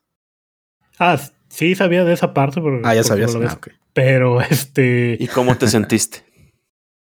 pues no sentí tanto así como cariño hacia la chava en cuanto, por, porque no soy tan apegado a los personajes, pero claro. sí sentí, dije, ah, chingale, o sea, sí fue así como que no mames, pero pues ni modo, ¿no? O sea, sí tenía, si tenía que pasar, pues tenía que pasar, pero no me dolió tanto como a lo mejor les pudo haber dolido a ustedes, pero sí, este, sí sabía que se iba a morir, o sea, no sabía cómo se iba a morir, eso sí. No sabía okay. que iba a ser lo que pasó en la serie. Bueno, que creo que es lo mismo que pasa en el juego, no estoy seguro, pero. Pero sí no me esperaba eso. Les quedó bien verga, güey. Sí, bien eso me gustó que mucho. les quedó. Sí. Esa parte yo me acuerdo. Yo, en el juego, eso a mí. Es, es la primera cosa que te revienta, así que. ¿Qué? y en la sí. serie, a pesar de que sabíamos que, bueno, tiene que pasar, yo sí lo vi y dije, no mames, les quedó bien chingón. Sí. De, de, hecho, ahorita que Jorge dice eso de que el primer capítulo, o sea, era el capítulo 1 y 2 junto, yo supongo uh -huh. que lo mezclaron por lo mismo. O sea, quiero suponer que el primer capítulo terminaba ahí, en sí. que se moría la hija, y el segundo, pues ya era como que, ¿qué pasó los 20 años después?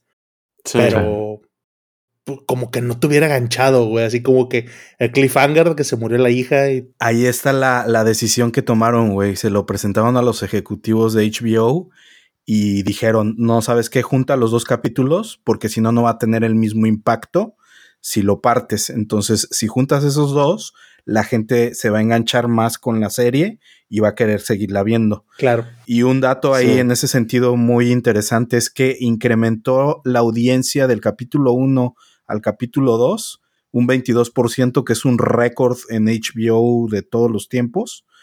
yo creo que derivado de las buenas eh, reseñas, comentarios y recomendaciones de boca en boca de la gente, eh, se fue para arriba la, la, la, la, audiencia del primer capítulo al segundo. Y de hecho, el primer capítulo, el primer día, hizo 4.7 millones de gente viéndolo en Estados Unidos. Y a los 12 días ya llevaba 22 millones. La verdad. Entonces empezó como que muy bien, pero después se fue, pero cabroncísimo. Y esos ya son números tipo Game of Thrones, ¿no? Sí, de hecho, en Estados Unidos, eh, House of the Dragon me parece que fue eh, el más grande rating que ha tenido HBO. Quedó un poco más HBO, arriba. Latinoamérica uh -huh. ya es este The Last of Us. Oye, pues para que los capítulos ya hayan asegurado la segunda temporada, güey. Te habla de cómo le fue, güey. Desde el minuto 5 del primer capítulo ya sí, era así de, no mames, esto va a estar. Sí, pero como que era un riesgo, güey. O sea, se ve que metieron toda la sí. carne al asador, pero pues esos güeyes no creo que la tuvieran segura de que no, yo fírmale de una vez la segunda. O sea, tenían que ver cómo reaccionaba la gente. Porque sabían que tenía, iban a tener este el, el fandom apoyándolos. Pero este pedo no funciona con, con, con los puros fans del juego, güey. Necesitas no. agarrar al, al, al normie, ¿no? Y es lo que tenían que ver. Y yo creo que los números lo están respaldando. Sí. Y es la primera adaptación de videojuego que hace HBO, por lo que tengo entendido. Y pues les está quedando muy cabrón, güey. ¿Qué opinan de los sí. clickers, güey?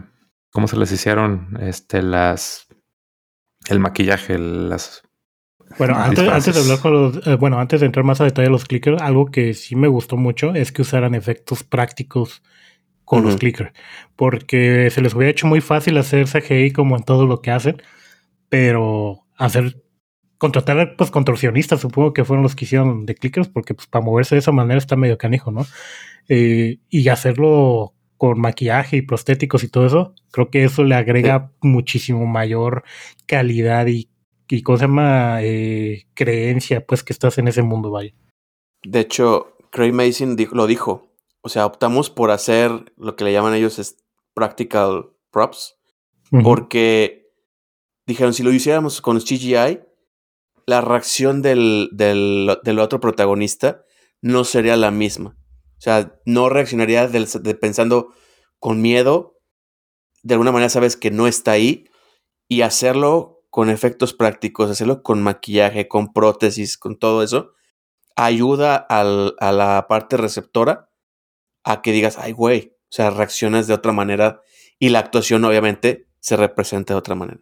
Entonces, mm. por eso optaron por hacerlo así. O sea que ni con eso? todo eso la pinche Vela pudo hacer un transmitir miedo. Mm.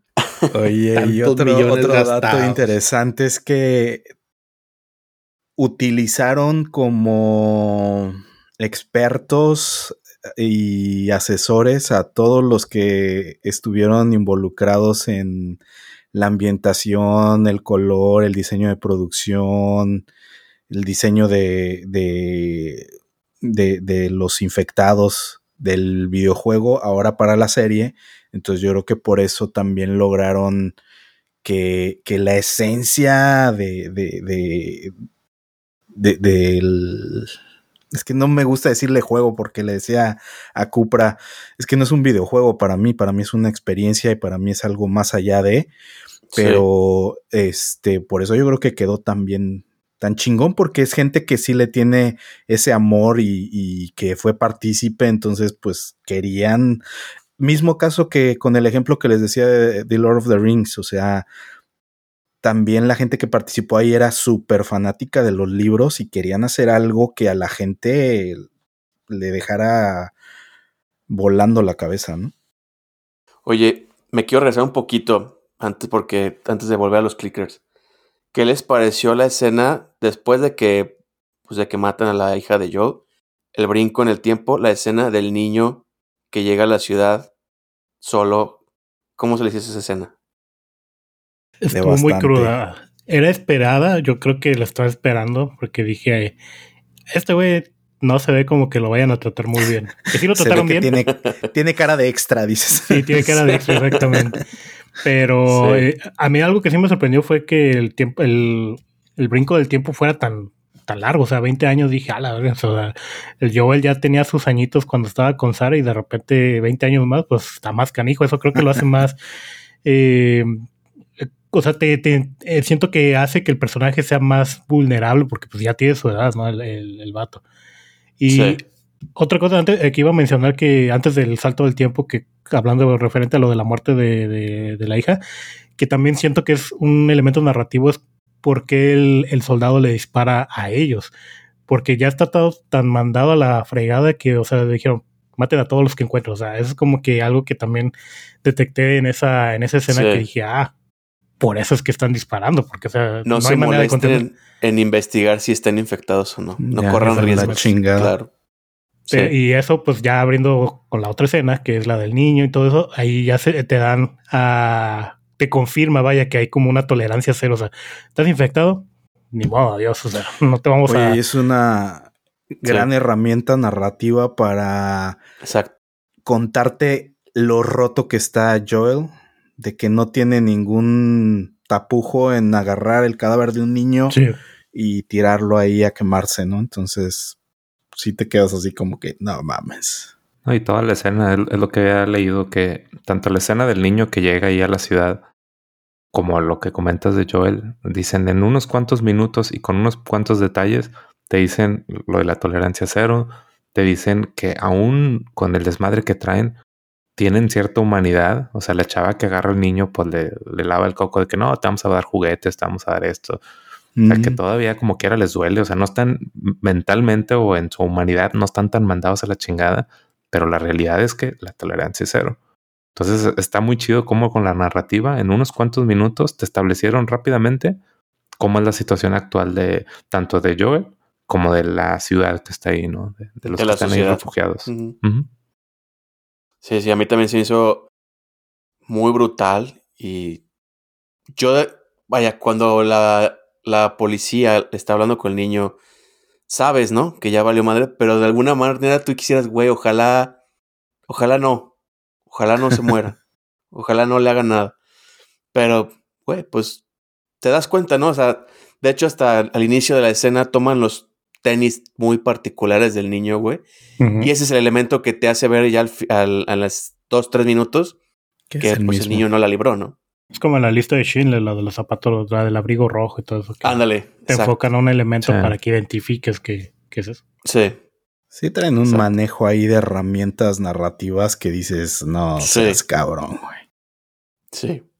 Sí, lo Sí, que les iba a decir que de que pues sí toman muchas cosas del juego y, y, y no solo la, la narrativa, sino en el sentido de. Perdón, espérenme. Está, está entonando, Marín. Dale chance. Síganle, síganle. No, pues bueno, este, volviendo hacia la escena, a mí, a mí me encantó, ¿no? Pero desde ahí ya te empiezas a, ay, jole, a bajonear, güey, porque dices, pinche mundo se fue a la fregada bien duro, güey. Sí, Bien, es bien, madrazo tras madrazo tras madrazo con, con lo que vas viendo desde... Sí. A mí me pasó que, y, y- y digo, les platico, eh, dejé de jugar el juego hace meses cuando justamente muere la muere Sara y dije, no, este juego lo voy a tener que jugar después y ahorita es que lo retomé.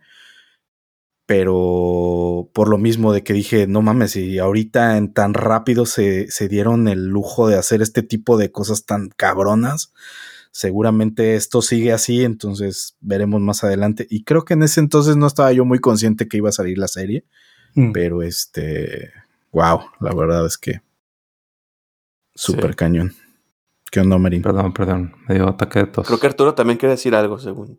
Arturo. No, pues es lo mismo, güey. Como ese tipo de cosas no están en el juego, son de las cositas que, que dices tú. "Ah, ¿Qué le van a agregar, güey? Ah, mira, van a humanizar un poquito el mundo. Madres, güey. Puro dedo.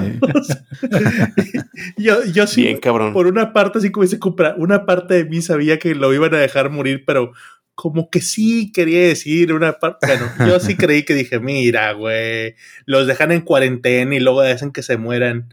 Mira, hasta les ponen algo así como que para que los tranquilice y están más avanzados. Vergas. Y yo, ah, no, pues sí, pendejo yo. Pero está fuerte esa escena. Está cabrona. Y es lo, que acaban de decir. O sea, en poquita. Eh, eso sí mantiene el espíritu del juego. De en poquitas cosas, detallitos, te van contando madres sin tener que ponerte una voz de narrador de 20 años después. El mundo se fumando a la verga por esto. Ya no hay tolerancia cero. No, güey, o sea, te lo, te lo cuentas muy chingón. O sea, e-, hablando, hablando de detalles, ahorita que estabas mencionando eso, güey. Este, no sé si saben lo de la bolsa, lo de la bolsa que le da el soldado este Joel. A ver. No, no lo sé. Ah, de las pastillas. Sí, que ven que le dice Joel, necesito la bolsa de vuelta. Y te dices, ok, bueno, ¿por qué es tan importante la bolsa o algo así? Por lo que estaba viendo también en, internet y, y por qué me dicen eso es porque como ya es tan difícil la situación en ese mundo, que hasta una bolsita Ziploc es un recurso tan importante a tener que por eso... Claro. Cotizado. Exacto, es, algo cotizado. Supongo que eso le pega más a los fans del juego que como tienen que estar como que recolectando recursos, pues la habrán identificado un poco más, pero se me hizo un detalle muy, muy bueno. O sea, te da como otra vez ese contexto de lo que está pasando en, el mundo. Güey, los zapatos del Joel, güey, están en perfectas condiciones, güey. Yo me los imaginaría que estarían súper peloteados, pero pues posiblemente. Son Caterpillar, güey. Son botas hay, Caterpillar. Hay, una, hay una escena en el episodio 2 que yo también lo vi. Y dije, ay, las botas creo que sí les falló un poquito, se ven como muy nuevecitas. Sí. No, pues son pero digo, son cafecitas, pero se ven bien enteras, güey, bien enteras. Sí, Yo, quiero creer, güey, que pues como el vato es chingón, güey, tiene recursos para pagar así caro por unas pinches botas, porque pues güey, en este mundo, güey, debe ser sí súper cabrón, güey. Si una batería era acá súper millonaria, güey, pues imagínate algo también como un recurso no renovable. Imagínate. Un calzado chingón, güey. No, imagínate el cepillo y el jabón de calabaza, güey, para limpiar esas botas, güey. Ese es el caro, güey. ¿Cómo le hizo para tenerlo en tan buenas condiciones? ¿A quién mató, güey, para conseguir eso, güey? Está, está, cabrón. No, pero es, son temitas que sí te dicen de cómo le hacen, güey. O sea, ¿dónde conseguirías calzado, güey? Oye, pues güey, ahorita me vino a la mente, digo, así como están las cosas en, el, la, tanto en el juego como en la serie, ¿cómo nos habrá ido a nosotros, güey, en México, güey? Con esta situación. Nah, pues ya es un desierto, yo creo, güey. Ya, yo creo que sí. Ahorita ya de repente es tierra de nadie en algunas partes de México, güey. ¿Cómo nos habrá ido en ese momento, güey? ¿Qué pudiéramos esperar, güey? O sea, ya dicen que Fedra lo controló todo y, lo tiene regulado, tiene la tecnología para poder meter milicia, cámaras que detectan el virus y todo, güey. Pero Fedra es, es en Estados Unidos, güey. Claro, claro. Es Federal Department, no sé qué. Sí, sí, pues por eso te digo, o sea, ubícate que en Estados Unidos, ¿cómo lo tienen a la fecha actual, güey? Eso ponlo en México, no, güey. yo no me imagino nada de eso, güey. Yo me imagino acá. O sea, grupo de bandoleros, güey. Yo primero me imagino a Gatel diciendo que todo está bien, güey, que todo está controlado. y ya de ahí valió madre, güey. Sí, pero nunca más volviste a saber nada de nadie. Ya no supe nada de ahí. Cuando te diste cuenta ya tenías un cabrón mordiéndote acá, güey. pues ojalá en los intros, güey, este, saquen más lugares, ¿no? O sea, así como pasaron ahorita. No pues mames, que saquen en México, güey. Oye, es como. pandemonio. ¿Nunca leyeron el libro en el que se basó Guerra Mundial Z? Mm, sí. Estaba chingón porque sí te hablaba de por todos lados cómo estaban las cosas. Y digo, es otro buen ejemplo de que si alguien se aplicara, pues puede hacer en ese mismo universo de Guerra Mundial Z, este, otra historia, ¿no? Pero volviendo al, al punto, este, cómo, tan fácil te cuentan las cosas que en segundos ya te diste cuenta de lo mal que está, de lo importante que es una bolsa Ziploc, de todo lo que, lo que pasó en esos 20 años, ¿no? Sí.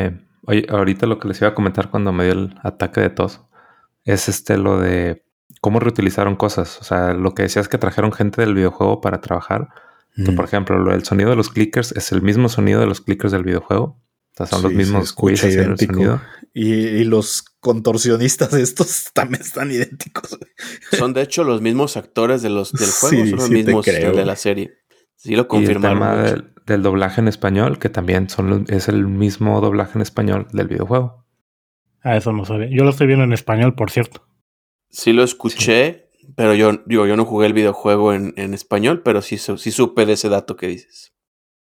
Sí, digo, para los que lo jugaron así, pues debe estar con madre todavía más cercano ¿no? al juego. Que yo, eh, yo puedo abogar que está muy bien hecha la, la, traducción en español. A mí me gusta mucho como la calidad que tiene. O sea, si en ningún momento sentí la necesidad de pasar al idioma original.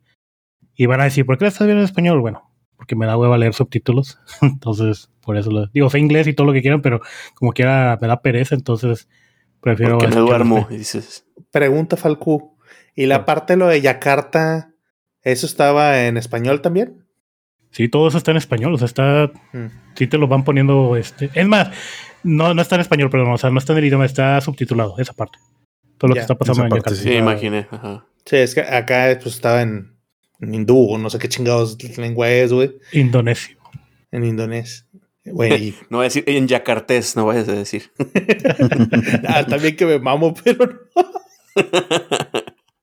pero sí, dije, no, no mames que se lo pusieron en español. ¿Cómo vieron la escena donde Joel se madrea al, soldado? Que yo creo que hicieron mucho énfasis en que, que el güey pierde el control y como que algo le trae al güey algún pinche recuerdo de Vietnam. Porque pues sí, se clava mucho en eso.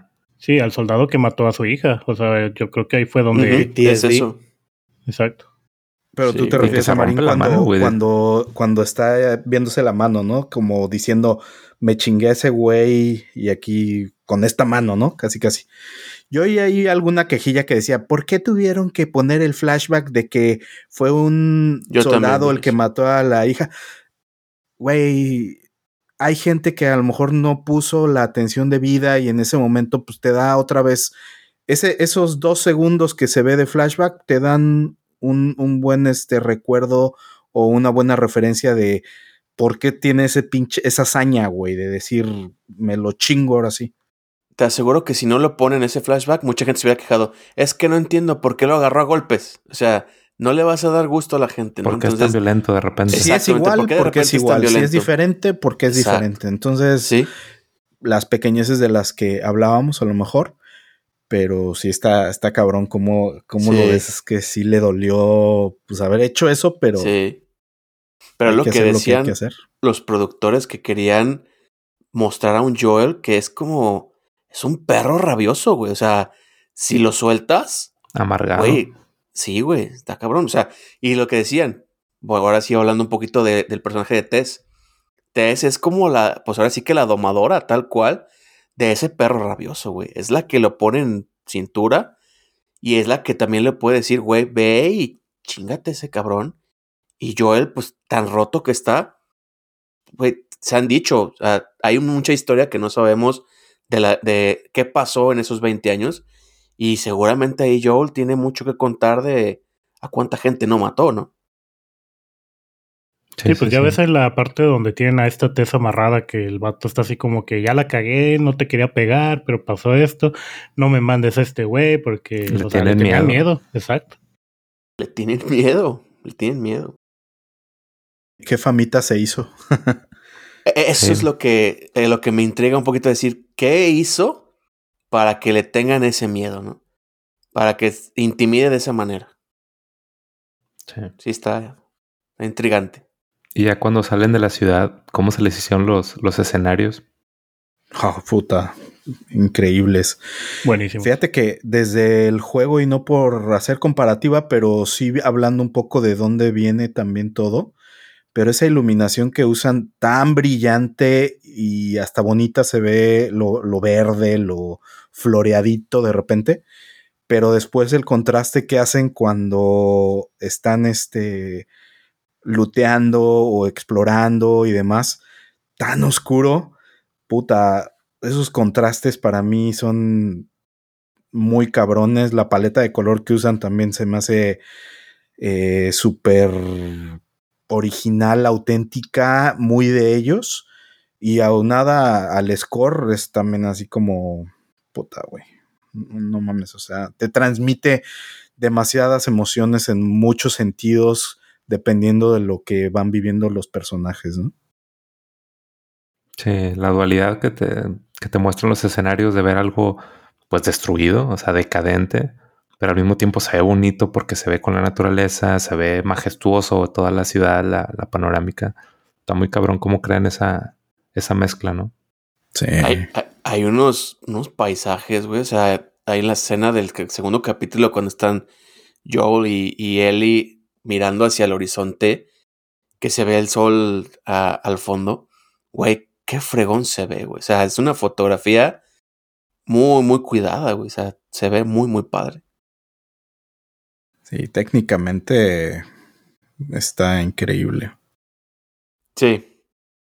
Sí, la verdad. Entonces, Arturo, ¿a ti no, no te dio miedo cuando están los clickers y sentiste que, que a esta Ellie le valió madre? que no se ve asustada. A mí me gustó la escena. Me gustó mucho la escena porque me recuerda mucho a, a mí la sensación que te da cuando jugabas esa parte. Me gusta mucho cómo Pascal te transmite el tema de decir, güey, hasta despacito tengo que cargar las balas, hasta me tengo que asomar, ¿cómo hago? O sea, el güey está completamente en el papel de decir, sé lo que estoy haciendo, soy un experto haciendo este pedo. ¿Sí? Y aún así que soy un experto, estoy cagado del miedo, güey. Pero tengo que hacer algo. Y el güey, ¿cómo controla decirle, ay, güey, aquí está esta vieja, ay, voy por ella, vamos despacito, pisa el vidrio y dice, valió verga. Y en vez de hacer el clásico como las películas de, oh shit, no, güey, simplemente reaccionas a sobres. O sea, la escena yo la compro mucho y en general me gustó. Y es por eso que hago el contraste mucho de decir, güey, pinche Ellie debería estar, ella no está acostumbrada a eso, güey. Debería estar cagada del miedo, güey debería ser capaz de transmitir algo con los pinches ojos, güey, un pequeño temblar, güey, algo. Y no lo hace. Entonces, esa es mi, queja de que Eli no le llega al papel que te transmitían los demás. Chécate Tess, güey, también. O sea, hasta ella te, transfiere una sesión de decir, sabemos lo que tenemos que hacer, pero cada uno a su manera. Esa es el, mi, mi queja de esa escena. Pero no crees que sea por Digo, es que en realidad en el juego a Ellie nunca la ves así muy aterrada, ni en el 1 ni en el 2. Y también el tema de que ella sabe que es inmune, pues no sé si haga que le valga madre o qué. Pero te digo, al, trato de recordar alguna escena donde se viera ella asustada o algo y. Porque nunca te hacen un acercamiento de cámara así, güey. En esa escena. el, puede ser. En el, en el juego, tú nunca ves una escena como la que estuvo Joel de acercarse con él y decirle, ven, vamos por aquí, y que le hagan el acercamiento de cámara y demás. No existe. Entonces, no le diste la oportunidad de, de, él y que tenga miedo, güey. No, y siendo justos, digo, por más chingona que esté la, la, tecnología, güey, pues obviamente las expresiones faciales tampoco se salen también en el videojuego, ¿no? Aquí obviamente lo ves a mucho más detalle de, cómo se ve. Ahorita en, lo último, les voy a mencionar el ejemplo, y ahorita Falco dio uno muy bueno, del por qué, como todavía asevero más, güey, mi punto en, contra de la vela. Pero la, la escena me gustó. Hay muchísimas escenas del juego que me están gustando, güey, por cómo te hacen hasta la transición. O sea, la parte esa de decir, pues, camino largo, camino corto. El tema de decir, no, pues museo. O sea, te compras completamente que los güeyes se saben de pie para las rutas, güey. Eran el vato que agarrarías para ir por esos lados, güey. O sea, y es el combo, era el combo de decir el Joel y Tess. O sea, cuando eligen estos vatos, decirle, estos güeyes la pueden llevar sin pedos para allá, vamos a confiar en ellos. Ahí te enseñan ciertas, ciertas cosas, güey. Por ejemplo, que llegue y rompe el de este y dice, está seco, es seguro, vamos. O sea, se nota que los vatos saben lo que hacen, güey. Esos 20 años no pasaron en vano para ellos. Y aún así, con 20 años, escuchan un pequeño sonido y dicen, ya valimos verga. Pero tenemos que hacerlo. Así que, callados. No quiet, silent. Esas partes son las que digo, no mames. Y agarro el pinche escritorio, güey. Estoy, no mames, no mames, no mames, como pinche retrasado mental, güey. O sea, esa es mi queja, güey. Que si yo estoy así, güey, ¿por qué no se pudieron esforzar un poquito para decirle, a ver, cabrona, pa, pa, pon miedo, pon, pon una sensación? Esa es mi queja así angustiosa. Pero, está bien. Está bien, güey. ¿Y cómo vieron lo del de que aquí no, no manejan el tema de las esporas, que aquí lo hacen más por el, lo de los tentáculos de los hongos? ¿Cómo se les hizo? Creo que no A han mí me gustó. No, sí, no lo van a hacer. Ya confirmaron que lo que quisieron Sí. evitar era que los actores tuvieran máscaras para que no les restara Visibilidad. eh, ajá. Y Que ya aprendieron con Mandalorian, güey, que quieren Sí, verlo al que que quieren ver- queremos ver Está más a Pedrito está Pascal. muy guapo Pedro Pascal como para ¿Ah, neta? ponerle algo estorbándole en la cara. O sea, Sí. esporas va a ser cero. No hay esporas. Si te puedes a pensar, si fuera, o sea, las esporas pues están en todos lados, güey. O sea, yo creo que si hubieran pues, yo- sí, o sea, si, si fuera ese el pedo, o sea, ya, o sea, no, no tendría que haber sobrevivientes, porque pues, en todos lados hay esporas de todo tipo. Y luego si van a lugares donde son cosas como cerrados, pues, pues con mayor razón. O sea, no, como cuando tú entras a un lugar que tiene humedad, es un hongo. O sea, también ahí se genera hongo y el olor lo, lo, lo, lo detectas. Y si lo detectas, pues quiere decir que ya estuviste respirando las esporas desde hace tiempo. Sin jugar el juego, estás diciendo la parte del juego, güey. O sea, Ah, bueno. en el juego tienes que usar máscara en ciertas partes donde la concentración es muy grande. No quiere decir que en el exterior, así en el aire libre, estén la cantidad de esporas. A lo mejor sí hay, pero no es la suficiente para infectarse. Pero hay partes donde definitivamente dices, sin máscara no puedes pasar, güey. Sí, es que sí en entrevistas dijeron que para el videojuego funcionaba muy bien, pero que para una serie y tratar de hacerla realista, tal cual es lo que dicen. Dicen, para un escenario realista tendrían que traer la máscara todo el tiempo. Y, y traer la máscara todo el tiempo, pues iba a ser que no ibas a ver ni madre de las actuaciones. Entonces cambiaron eso y, y yo siento que funcionó muy bien. O sea, no, realmente no tengo queja. A lo mejor fíjate que puede ser una de las cosas que decidieron cambiar a raíz de la pandemia real.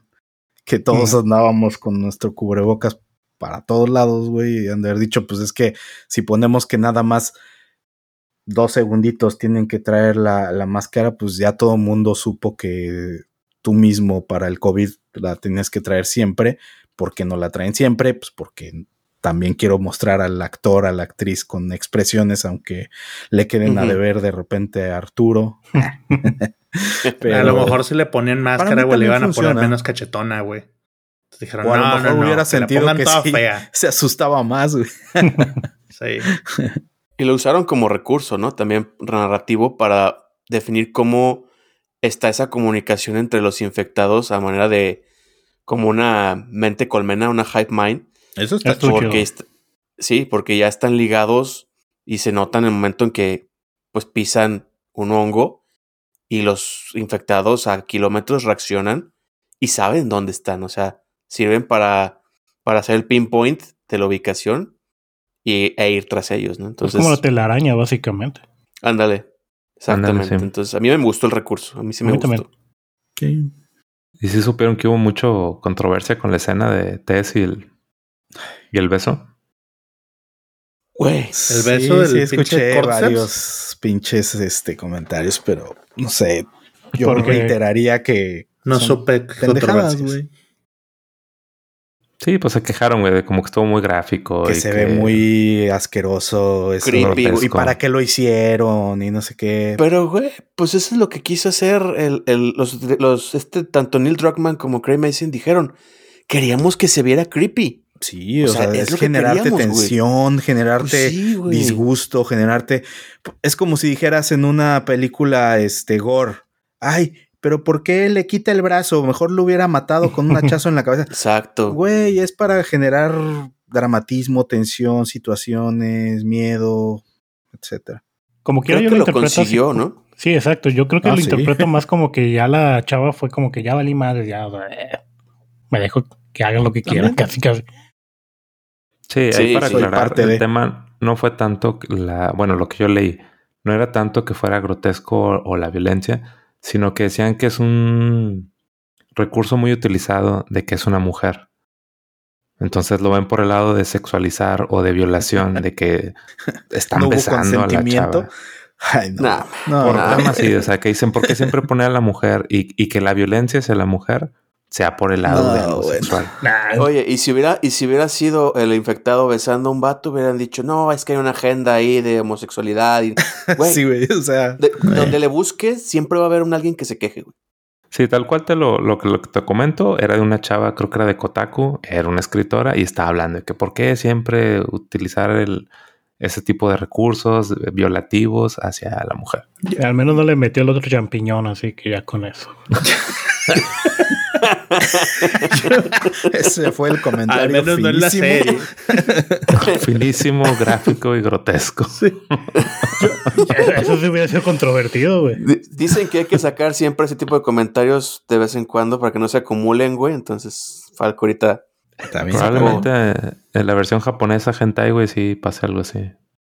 Eh, en Pero la versión no, japonesa ahí sí, ya, ya hay doujinshis, güey, con ese pedo, güey. Este, yo, yo no sé, esa escena eh, se me hace raro, fuera de lugar, lo de Tess. Estoy de acuerdo que ya se la cargó la chingada y que va a decir, pues ya que pase lo que sea, pero no ha logrado su misión todavía, güey. O sea, está completamente fuera de lugar el tema de que digas, si ella está tan engranada de, log- de lograr algo, es una mujer que pelearía hasta el último segundo, güey, por lograr ese objetivo. A Sí ver. lo hizo, güey. Sí lo hizo porque lo está intentando, está dándole al encendedor muchas veces. Llega un punto en que ya, pues dices, güey, no prende, ¿no? Ya, ya valió madre. Y sin embargo, digo, lo aprecias en la escena y también los productores lo dijeron. Dice, güey, una vez más. Un último intento a ver si prende. Y en el último, ok, si tú quieres mágicamente, oportunamente, prende pero sí hizo el último esfuerzo en su afán por proteger a Joel y a, y a Ellie Y para ya se que estaba puedan escapar. convirtiendo. Y en, era Exacto. lo que te iba a decir. Y en la lucha de que ya traía la mordida y ya hasta ellos les dijo, yo creo que a lo mejor faltó más énfasis en decir, ya estoy sintiendo que pierdo el control, Exacto. váyanse. Exacto. Porque ya empieza a estar controlada por, Por- el hongo, ¿no? Porque si recuerdan, eh, la infección, había un cartel en una escena donde dependiendo de en qué punto te habían mordido, era cuánto tiempo tenías para ser infectado. Decían que cuello y cara eran minutos, güey. Y ella tenía la mordida aquí, en, pues cerca del cuello. Entonces quiere decir que en cuestión de minutos iba a infectarse completamente. Y sí, como dice Jorge, a lo mejor les faltó un poquito demostrar que ya, a lo mejor, no sé, un pequeño retorcimiento, algo que denotara que ya estaba perdiendo el control, pero ella ya internamente sentía que ya estaba valiendo madre. Que estoy de acuerdo que la escena del beso hubiera, so- o sea, sobró un poquito, porque al final de cuentas hubiera logrado eso. Claro. O sea, me estás diciendo que cuando ella se recarga en el pilar y empieza a seguir intentando, es porque ahí ya, ya no podía moverse más. Yo así lo entendí. Yo también. Yo lo entiendo como que ya estaba esa dualidad entre peleando entre su humanidad y su. Pues ya Sí, la la estaban controlando. Ok. Exacto. Entonces, ella en el último, pues, aliento de humanidad, si tú quieres, le das un último intento y ahí es cuando emprende el encendedor. Ok. ¿no? Bueno, eso, eso lo podría explicar. Te compro el argumento. Yo no lo veía así. Ahí tengo un dato que leí. Digo, es un dato más de videojuegos, pero el encendedor es el mismo que trae Sam Drake, el hermano de Nathan Drake de- del videojuego de Uncharted. Entonces, también este, es de me llamó la atención de exactamente que el juego es de Naughty Dog, los mismos creadores de The Last of Us. Se me hizo interesante el dato y pues ahí lo traía anotado. Qué raro que nadie haya mencionando el cuchillo de Ellie. Algún dato. El cuchillo Pues de Ellie. échatelo. A ver. No, pues, pregunto porque nadie lo ha mencionado. Yo no traigo el dato y no sé. Ah. ok. No, no, tra- no traigo el dato, pero. Pero pues ahí también a los escuchas, déjenos en los comentarios si ellos traen el dato y saben de qué es. Somos, como siempre, no somos perfectos, se nos pueden ir las cosas. Claro. Pues mira, ya creo que vimos la mayoría de lo del capítulo. Sin querer narrarlo, nos fuimos más o menos cronológicamente de lo que Sí. estuvimos viendo. Conclusiones. ¿Qué opinaron? Falco, ¿lo vas a seguir viendo? ¿Tú que no viste el juego? Ah, sí, definitivamente lo voy a seguir viendo. O sea, yo como Eso, dije hace rato, yo iba Bien. con cero expectativas, con cero ganas de verla y terminó gustándome estos dos capítulos bastante. Muchísimo, diría yo. ¿Todas las esposas lo están viendo? Sí. Sí. Y mi esposa esperándolo tanto como House of the Dragon, te puedo decir. Mi, mi esposa me agarró de aquí, o sea, de- y en las escenas de los clickers, güey, y en las escenas de, de tensión, güey, me bien tensa, güey, o sea, bien prensada mi brazo. Sí. Le está gustando mucho, dice. O sea, hacía mucho que no me quería, me sentía tan tensa, pero al mismo tiempo quería seguir sintiéndome tensa, ¿no? Entonces, le gustó mucho, ¿no? Le gustó mucho. Sí, mi señora igual estaba. De hecho, se puso de mala, se enojó. Porque estaba bien, bien tensionada y yo estaba hable y hable de que, ah, mira, eso tal. O sea, le explicaba cosas, ¿no? De que, ah, mira, eso en el juego, tal cosa. Y ese detalle, tal. De que ya, ya.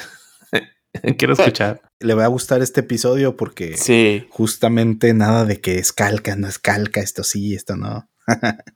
Sí, Sí, claro. Y este. disfrútenlo, ¿no? No, Pues no comparen, mucho. disfrútenlo. Qué bueno. Bueno, pasamos a, a lo malo, lo bueno y lo amargo. Sí. Ok. Nueva sección para dar un, un- un pequeño detalle de algo que les haya gustado, algo que no les gustó y lo que los amargó tristemente sobre la serie. Venga. Bueno. A ver, Arturo. Arturo quiere hablar. Lo bueno. Cosas buenas de la serie o lo que hemos visto. Para mí, el ambiente. O sea, está muy bien ambientada. Yo ya lo dije. Yo dudaba mucho que pudieran transmitir la sensación que te da el juego. Y no decepciona para nada, güey. O sea, es una sensación prácticamente igual, güey. Nuevos elementos. Lo que le están agregando nuevo suma un chingo. Eso es muy positivo. O sea, a mí me tiene súper ganchado. Lo, ¿Lo otro, malo? Otro, no, otro Ah, bueno, perdón, perdón, y, dale, y dale, al- dale. a Falco se lo fumó prácticamente todo, güey. Completo kudos al personaje de Ibu Ratna. No sé quién es la actriz, pero después de Pedro Pascal, para mí, esa actuación de la científica en Yakarta es la mejor actuación de hasta el momento que se hizo en toda la serie Estuvo muy buena. puntos a mencionar, güey. Fíjate, vuelvan a ver la, la serie y donde va ella capturada, güey, en la patrulla, que dice Falco, le preguntan, oiga, hice algo mal. Fíjate lo que te transmite la mirada de ella, güey. Donde va, dice, ya valí verga, güey. Sí, y con- mira la temerosidad con la que pregunta, güey, todavía, ¿hice algo malo? Eso es a lo que me refiero, que lo que debe ser una actuación, güey. Ya lo dijo Falco también, cuando llega, ella llega y dice, oye, fíjese en el micrófono, es un cordyceps, es esto, tal, tal, tal. Pero no entiendo por qué lo hacen con esto. Ah, es lo que se usa para esto, el otro.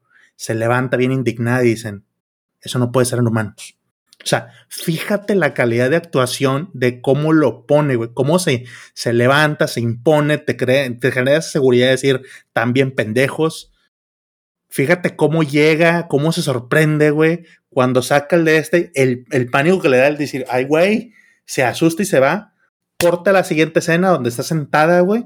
Así como que las preguntas que hace de un científico que sabe, está analizando la situación, güey. La escena del té, güey, donde inmediatamente le dicen, ¿cuántos se fugan? 14. Y empieza como que, a la madre, güey. Ella está bien hasta que le dicen el 14, güey. Y empieza el tembloreo de la taza. No exagerado, no nada. O sea, algo normal. Lo baja. Da su comentario de bombardeen todo. La cara de tristeza que te va a decir, no me siento bien, déjenme irme con mi familia. Esa es una pinche actuación, güey. Esa es la manera que debes manejar como expresas, nada más con la cara, nada más con la voz, el miedo, güey. ¿Por qué una actriz que se estudió siete años, güey, desde los cuatro, no puede hacer eso? Esa es mi queja. Esa Yo estoy es de acuerdo con. Arturo de que la mejor actuación sí se lo ha llevado la doctora. Para mí, también. Ah, claro, y, y sí, esa es mi opinión. O sea, para mí. O sea, mejor incluso bueno que ella. Joel y todo, pero para mí, por lo mismo de que Joel, pues para mí es un personaje relativamente nuevo. Pero la, la doctora, todo lo que dijo Arturo, completamente de acuerdo. Muy buena actuación de esa, de esa actriz. Ujú. Esos son los puntos buenos para mí. Lo malo. No, pues digan ustedes los buenos y después terminamos los malos de todos. Yo voy a decir que eh, lo mismo que dijo Arturo, básicamente la ambientación y el lore que te están contando alrededor, que ya lo he mencionado anteriormente, eso es lo que se me hizo buenísimo de la serie. O sea, la serie está muy buena en general, pero todo eso que te van contando en, en, en pequeños pequeñas cosillas, pues que hemos comentado, las cápsulas del inicio, lo que escuchas alrededor, lo que está pasando alrededor, eso es lo que a mí me, me está gustando muchísimo de la serie. Más allá de la historia principal, que bueno, realmente no tiene nada nuevo, o sea, es como que la fórmula de es una escort quest, como quien dice ahorita, pero todo lo que está pasando alrededor es lo que a mí me está gustando muchísimo de, de esta serie. Para mí eso es lo bueno. Jorge. Yo no tengo bueno, yo tengo lo perfecto, todo. La La verdad, madre. para mí está siendo una serie que te lo firmo desde ahorita y ya platicaremos cuando acabe, pero va a ser un suceso en HBO. Muy bien. Cupra. Ah, pues podría decir también que es perfecto, pero bueno, también quiero dejar un punto en lo bueno, que es la historia. Es una historia que están creando de una manera tan atractiva, no nada más para el fanático del videojuego, para todo el mundo. No es fácil hacer eso. No es fácil crear una historia que viene de un videojuego y que está en un nicho, hacerla atractiva a los demás. Para mí eso es lo mejor hasta el momento. Que están haciendo una historia que sea appealing a todo el mundo. Sí.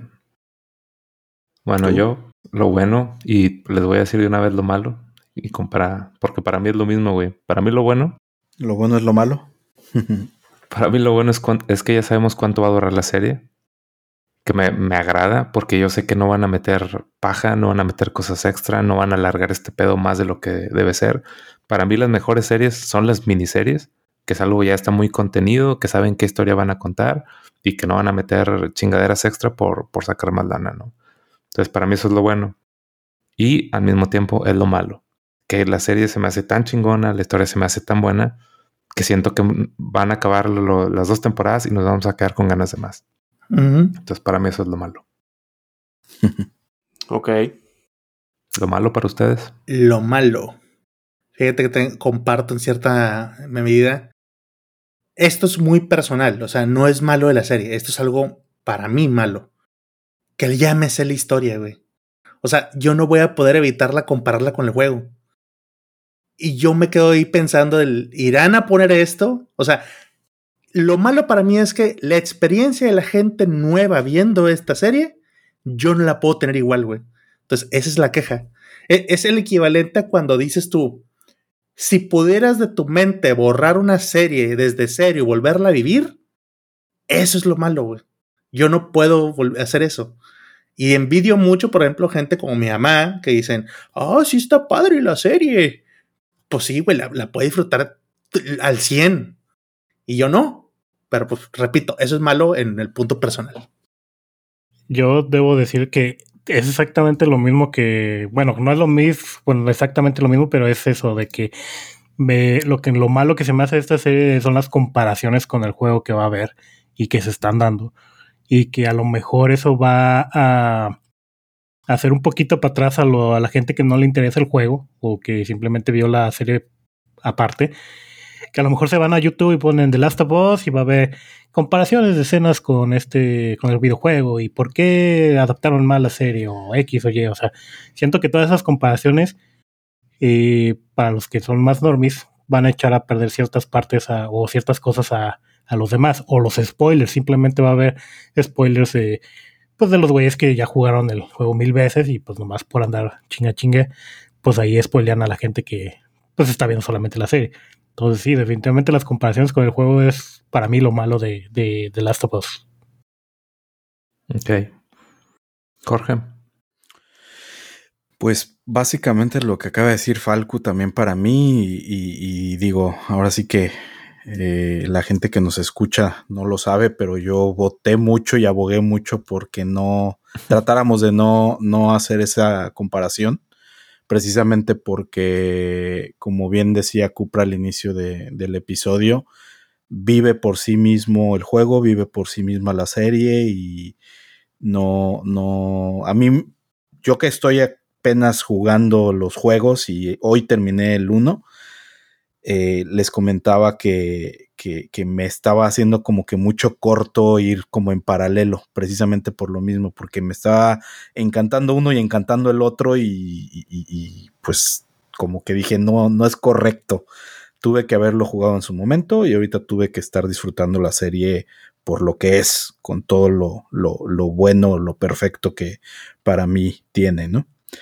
Pero sí, coincido con Falco. Muy bien. Cupra. Lo mm. malo. Mi esposa dice que todo se me olvida. Entonces, lo malo es que esta historia no la puedo olvidar y no la puedo volver a disfrutar de cero. Exactamente. para mí eso es lo malo. Quisiera volver a empezar de cero. No me deja de maravillar, por supuesto, la serie, pero si estuviera de ceros, híjole, güey, pagaría por eso. ¿Ves? Eso. Muy bien, güey. Yo creo que a todos nos encantaría eso, güey. Pero bueno, lo amargo la, última parte, lo amargo. ¿Lo amargo? Bueno, ya para. Todos, todos quieren correr con lo amargo. Pues es que. digo, sí, la verdad es que otra vez creo que ahí van a ir los, nuestros fans feos, ahí van a ir, pero lo amargo es que sí, digo, a pesar de la actuación, me sigue haciendo ruido la, la cara de Bella Ramsey. No porque no se parezca a la del videojuego, pero me hace ruido. O sea, no lo puedo evitar, me hace ruido. Entonces ese es mi comentario amargo y pues uno que está guapo, pues con mayor razón. Güey, la, la, cara de la Bella Ramsey, güey, yo no la puedo tragar, güey, en el ambiente. es, como cuando ves las pinturas de acá del siglo XVII, güey, que los ves dibujados bien raros, güey. Hace cuenta, así me imagino, güey. Todos acá en un mundo así del 2020 y la ves ahí como si estuviera dibujada acá extraño, güey. No, güey, o sea, que está fuera de lugar espero con todo mi corazón que algún momento ya se me olvide, güey, pero veo las escenas y no, no la trago. Pero bueno, eso es muy amargo para mí. La, verdad es así como que me, genera shock. No he podido disfrutar la serie al 100% porque veo las escenas de ella y digo, no mames. La, la escena donde estaba con el cuchillo decía, nice knife. Thanks. Y yo, no, no mames, pinche mona horrenda. O sea, no es, güey, no queda. O sea, no, no, no. No, sí está muy amargo ese pedo, güey. Falco. Para mí lo amargo de esta serie es que es semanal, güey. Yo quisiera ya terminar de verla, ver qué pasa. Ya como gorda en tu ya. Yo por lo general de la serie ya. Mira, yo por lo general eh, sí me gusta, cuando son series buenas, sí me gusta que sea semanal como The House of the Dragon, que sí la esperaba cada semana. Pero la verdad esta sí me gustó un poquito más. Este, y sí quisiera hacer todo el binge de la serie, pero pues es como los mangas como One Piece, que tengo que esperarlos cada semana o hasta dos semanas y es un martillo tener que hacer eso. Entonces, sí, para mí lo amargo es tener que esperar una semana por capítulo. Es que ya no estamos acostumbrados, güey. Sí, exactamente. Sí. Pero sí te ayuda mucho, güey, que, que la liberan una vez a la semana porque la disfrutas todavía más. O sea, alcanza a debatir del, del, de, del lo demás y no llegar nada más al día siguiente todo desvelado. Oh, ya vieron la serie está con madre. Es que sabes cuál es el problema con eso, de que también este, como ya viene de un juego, la historia ya está hecha y todo, los spoilers de la gente. O ah, sea, ahorita me, voy a TikTok, a Facebook, a Instagram, y al igual que con lo de Merlina, que cada rato está el pinche bailecito estúpido ese de Merlina, a cada rato hay de escenas de, de Last of Us, o esto es lo que pasó, o como clips de la historia que va pasando, y es como que, ay, güey. Entonces es lo que me molesta, tengo que estar pasándomelo rápido para no spoilearme. Lo que no me he spoileado, porque digo, ya sé cómo termina, ya sé cómo eh, inicia, pero no me sé como que lo que pasa entre medio de la historia. Eso es lo que yo, yo quiero disfrutar típico de las 10 cosas que no viste de la serie de Last of Us. la séptima te volará la cabeza. no hagan eso. Lo amargo. Ya no hagan eso, por favor. ¿Yo lo amargo? Sí. Eh, que vamos a tener que esperar demasiado para la segunda temporada. Eh, por un lado. Por otro lado, que la gente va a seguir mamando con los pinches tabiques por todos lados y cosas y, es- y detalles por el estilo. Eh, Pero una esos- pregunta, ¿qué es eso de los tabiques? es, es que en el juego, güey, aventabas un tabique para que este, los infectados se distrajeran y fueran hacia donde aventaste el tabique y tú pudieras atacarlos este, de otro modo o plantear tu estrategia. Entonces Ah, acá como ya salieron los infectados, empezaron como que muchos a decir, ahí era una buena oportunidad para, para que Joel agarrara un tabique y lo aventara. Güey, no mames. Ok. y pendejadas por el estilo. Que, que los aviondos este, no, no dejan de, de- de salir siempre diciendo ese tipo de tonterías. Pero bueno, un tabique a esos que se quejan de esa situación. exacto. Oye, y como quiera podría salir, güey. O sea, van dos capítulos. Podría Sí. salir en alguna Sí, güey, capaz que al rato lo sacan y, y van a decir, no, güey, ahí no era.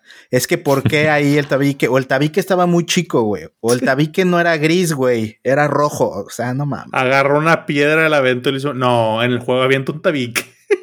Sí, güey, o sea. El chiste es quejarse, acuérdense. Exacto. Bueno, para mí lo amargo, güey, es que yo quería ver a Ellen Page en, en ese papel. para mí, Ellie siempre... Yo jugué pensando que estoy viendo a Ellen Page, güey, y, Page. y otro vato, güey. Entonces, ya que lo transfirieron al mundo real, dije, güey, tiene que ser Ellen Page. Pero pues la cabrona decidió que eres hombre. Y la cabrona decidió que ahora es vieja. O sea, vieja... Es que, Marín, es que. Grande. O sea, me refiero que ya está grande, güey.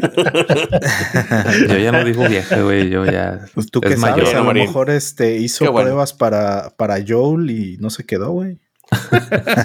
Le dijeron, te falta barba. Si Sí, güey. sí. Pues ya. Ahora sí que ni la edad ni el sexo. Entonces, pues ya no pudo ser. ¿Cómo Hubiera sido una buena Ellie en su etapa, por ejemplo, cuando salió en Inception. Ahí hubiera sido una buena. Sí. Sí, buena era, era perfecta para ese papel. Pero pues, Sí. ya, esa es mi queja amarga. Ok. Ok, Ujú. está bien. Pues listo, güey. Vamos a Perfecto. despedirnos. Vamos cerrando. Eh, como dijo Cupra, si quisieran que, que habláramos de los juegos, que profundizáramos en ellos, avísenos. Estamos que se nos queman las habas, güey, de, Sí, de discutir esos juegos. Confirmo. Este. Y bueno, yo creo que el consenso general es que recomendamos la serie. A Mucho, nos absolutamente. gustó. Mucho. Gente que lo vio y gente que no jugó, como quiera, nos ha estado gustando. Sí. Y pues este. Pues ya, güey. Saludos a todos. Al Saludos Discord, a la raza, todos. a las esposas. a A todos. las esposas nuevamente. Que están Sí. disfrutando la serie junto con nosotros. Con mucho miedo. Con mucho miedo. Sí, Así es. Exacto. Grumpy approve la serie. Sí, totalmente. Sello Vamos Grumpy bien. de calidad. Así es. Bueno, pues vámonos. Muchas gracias a todos por escucharnos. Nos estamos viendo la próxima semana. Hasta la Cuídense. próxima. Nos vemos. Bye. Bye. Bye.